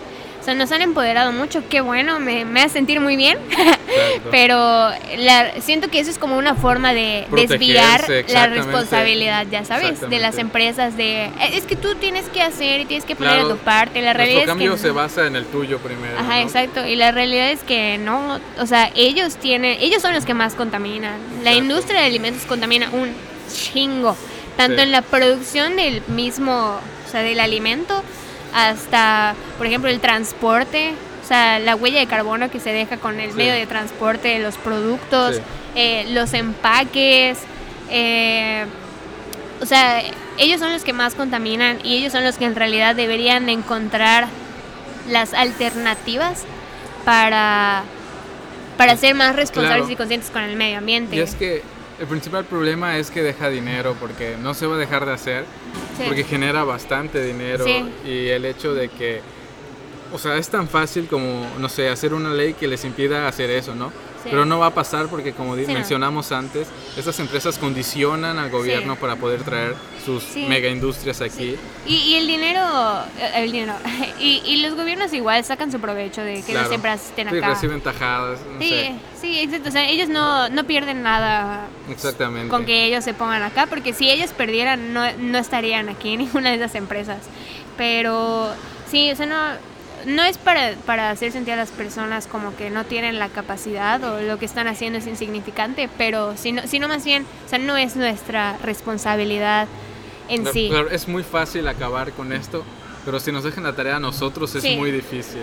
Sí, sí, y es muy egoísta también y se me hace igual muy, muy hipócrita, ¿no? Sí, Eh, y me pasó igual cuando fue lo, del- lo de cruelty free, de los productos, cuando el video del conejito sí. y todo. Eh, que por ejemplo, sí, pues yo, yo por ejemplo lo hago, ¿no? Compro productos que no tengan pruebas con animales.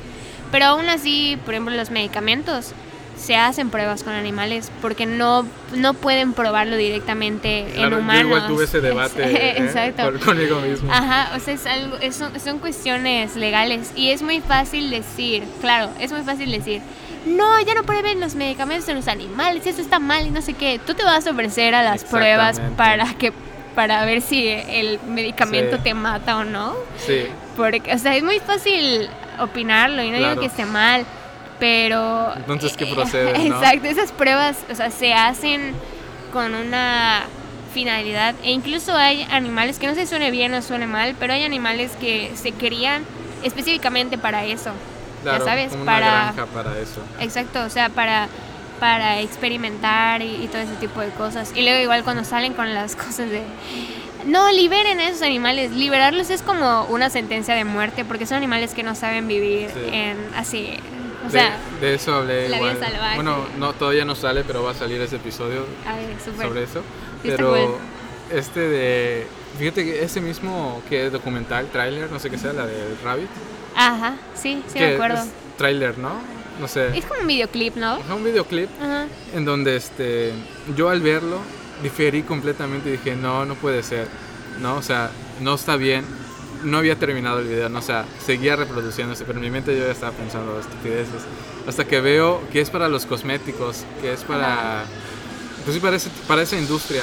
Ajá, sí, sí. Y dije, ah, ok, es específicamente para eso, para Sí. maquillaje y tal. Dije, es correcto, ¿no? Sí, O sea, igual lo vi correcto. no, Porque hay marcas de Exacto, maquillaje que son veganas. haciendo. Entonces dices, exactamente. o sea, no es que no se pueda, o sea, sí se puede, O sea, nada hay más una es alternativa, querer. ajá. obviamente. Esto es querer hacerlo. Porque yo ponía justamente ese, esa antítesis diciendo, o sea, a ti te van a inyectar el virus El- para ajá, poder para- curarte, no, no chingues, güey. Así que este, llegué a la conclusión y dije, no, pues está bien.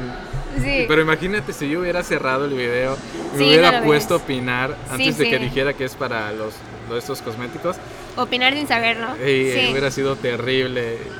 Pero qué bueno que este Que lo viste completo. que sí lo vi completo. Ay, yo lo veía así como que pausándolo porque me da cosita. Que es el propósito, ¿no? Que te sientas Sí, que, que impacte. que te sientas mal. Pero me acuerdo cuando salió ese video, hubo como una contraparte de veganos que empezaron a decir, ay, tenían que humanizar a un conejo para que ustedes se sintieran mal, no sirve de nada que dejen de consumir esos productos y siguen comiendo animales. Esas posturas a mí no me gustan. Y, y tú sabes que yo fui vegana en la prepa, o sea, yo tuve mi época vegana. Sí. Eh, o sea, no estoy en contra del veganismo. Es un estilo de vida que la neta me gusta. eh, eh, es una gastronomía muy interesante. De hecho, ahorita estoy como que tratando de aplicarla otra vez, pero más que nada porque eh, es muy creativa, ya sabes, eh, Ok. jugar con, con los alimentos. Eh, pero esa posición extrema de que yo te satanice a ti o te haga sentir mal porque consumes carne o porque comes pescado, eso ya no lo veo bien. Porque para empezar se supone que el veganismo son personas que, o sea, son muy conscientes, ¿no? Y entonces ya si eres una persona muy consciente y, y tienes todos estos principios supuestamente muy correctos, no entiendo cómo vas por ahí haciendo sentir mal a otras personas por lo que deciden comer. Eh, y se usan este super argumento de que no es que sí es posible no comer carne, solo es solo es como que querer y esforzarse. Te invito a que vengas a un municipio aquí en Yucatán, a personas que crían sus animales para Sí. comerlos, a que me digas si pueden tener un estilo de vida vegano. Porque tener un estilo de vida vegano no es decir, ya, me volví vegano y listo, ya no voy a comer carne. No, hay que saber cómo hacerlo para que no hayan deficiencias en las personas. Ok. Hay personas que tienen eh, enfermedades, patologías, que necesitan comer ciertos alimentos de origen animal. Entonces no puedes decir así, Claro. ya nadie más come carne, vamos a eliminarlo por las vidas de todos. No se puede. Es, es muy ignorante decirlo y es muy egoísta decirlo también. Claro. Y fíjate, ¿tú crees que en un futuro no se coma carne? O sea, No, yo no creo. Que lleguemos al punto en el que miremos atrás y digamos, ¿comíamos carne? No, yo creo que primero nos vamos a extinguir todos. Eh, Eso nunca, nunca va a pasar. Bueno, no puedo decir nunca. Pero eh, siento que es muy, muy poco probable que pase. O sea, sí es, el veganismo está creciendo muchísimo.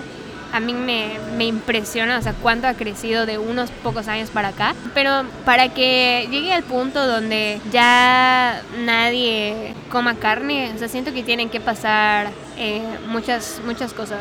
Porque, por ejemplo, municipios, o sea, gente que es muy tradicional, que ellos, o sea, crían a los animales para comerlos, ¿cómo, cómo aplicarían ese estilo de vida?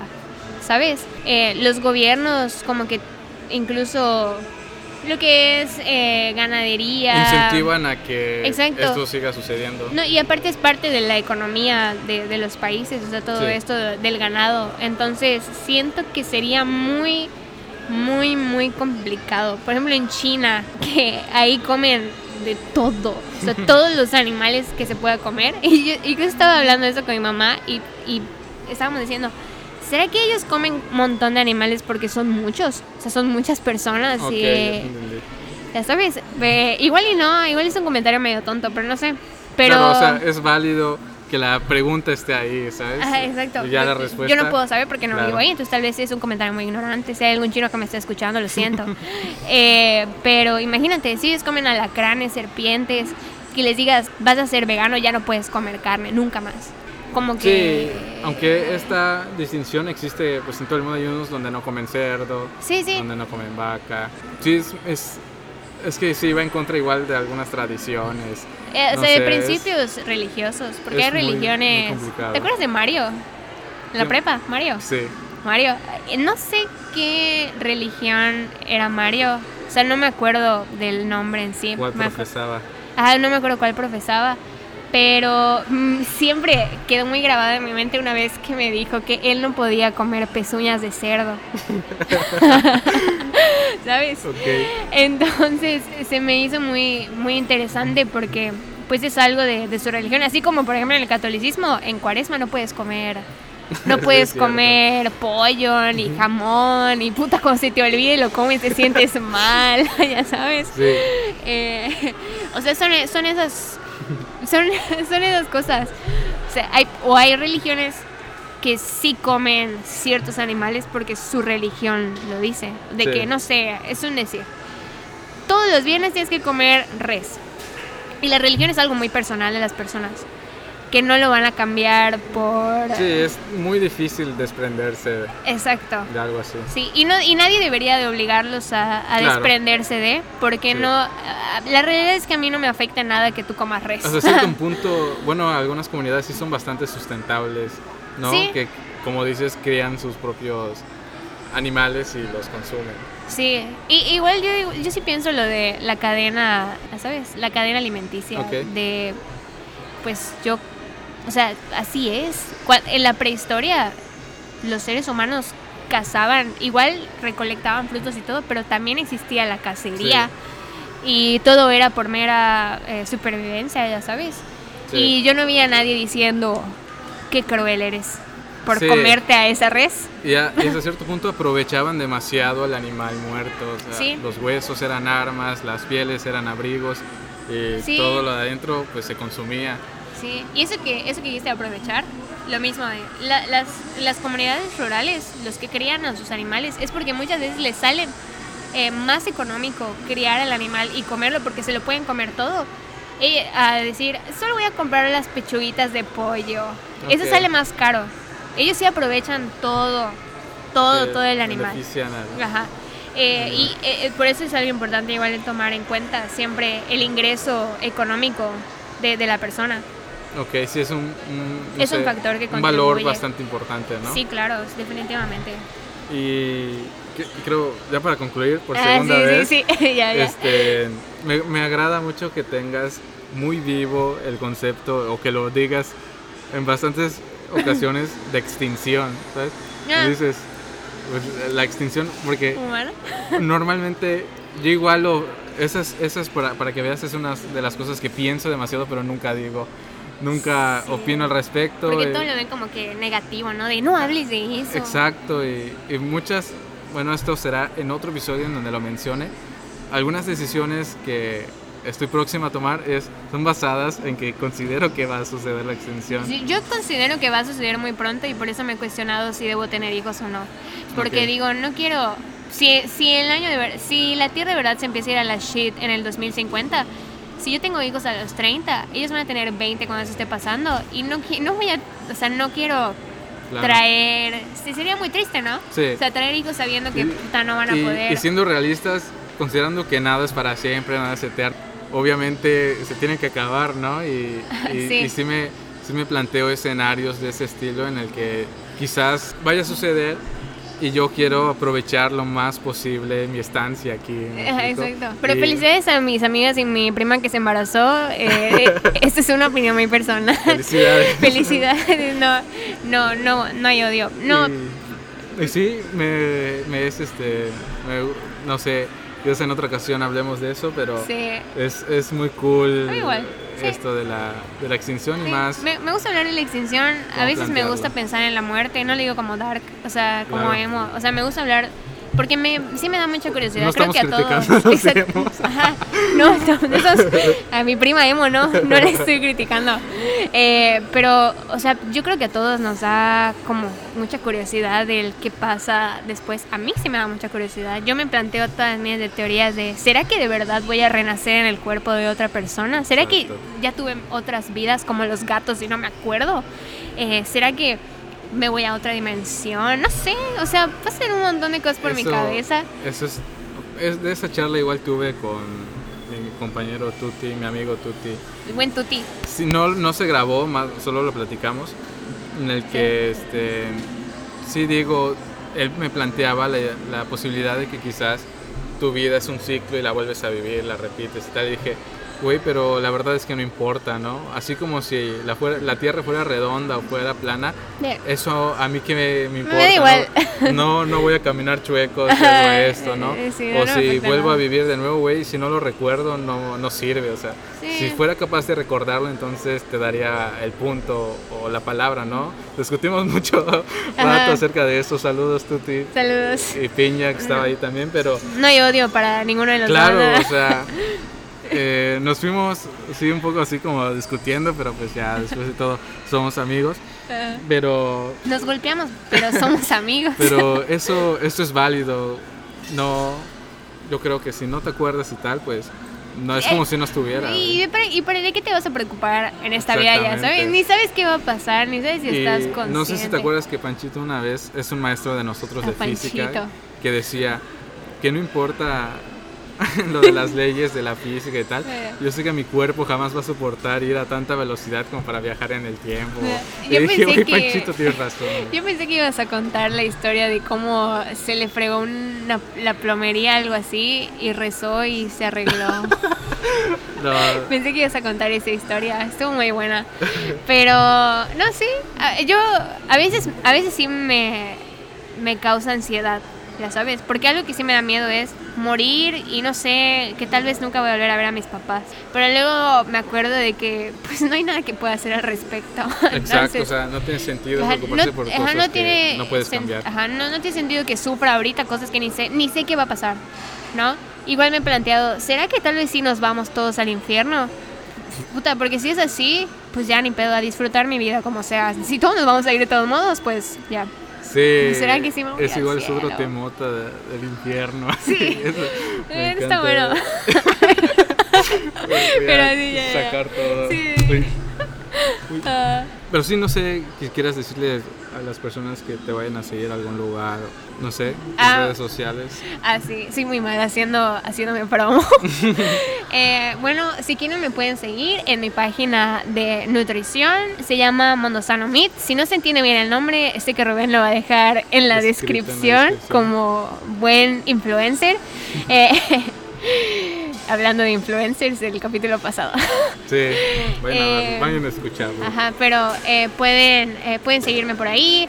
Eh, me gusta subir eh, contenido que sea como que digerible, entretenido. Me gusta de vez en cuando subir recetas. Eh, y pues me gusta platicar y que me den como que opiniones o ideas de cosas que, de temas que, que les gustaría ver, ¿no?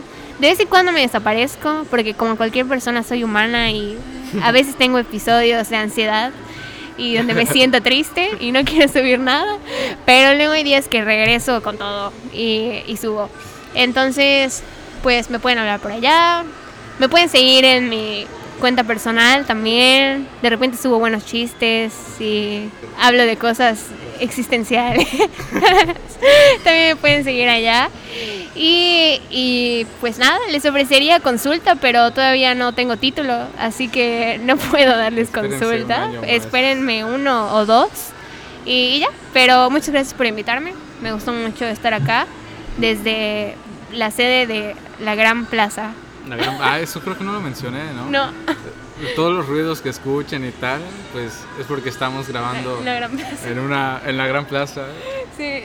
la verdad. Hoy fue el primer día que hice algo así, o sea, que salí ya de ahí. Normalmente estoy cómodo en mi casa, eh, sin pijama, recibiendo a las personas, ¿no? Sin pijama, ¿estás desnudo? O ¿Cómo sea, estoy con shorts, me cambio el short. Sin pijama. Pero sí, en un principio dices, no, como que no, pero es como que el miedo a hacer cosas nuevas, ¿no? Como el de salirte de ahí. La adrenalina. Sí, chinga, ya estoy en otro lugar. Sí. Pues lo de siempre, ya saben, vayan a seguir la página, vayan a visitarla, se suben cosas muy chidas. También podrán ver la próxima, bueno, cuando se publique o estén escuchando este capítulo, la frase del invitado de hoy, en este caso Fiorella, deberá estar escrita ya ahí para que la puedan ir a ver. Y muchas gracias por escuchar. Soy Rubén Rosado y nos vemos muy pronto. Bye. ¿Y qué frase me vas a poner? ¿Qué tal? Soy Rubén Rosado, te invito a seguirme en esto que es mi nuevo proyecto Podcast Simple y a pesar de todo lo que va en contra de que esto se escuche, pues aquí estamos. Espero tu apoyo y sin más dale follow y aquí nos vemos muy pronto.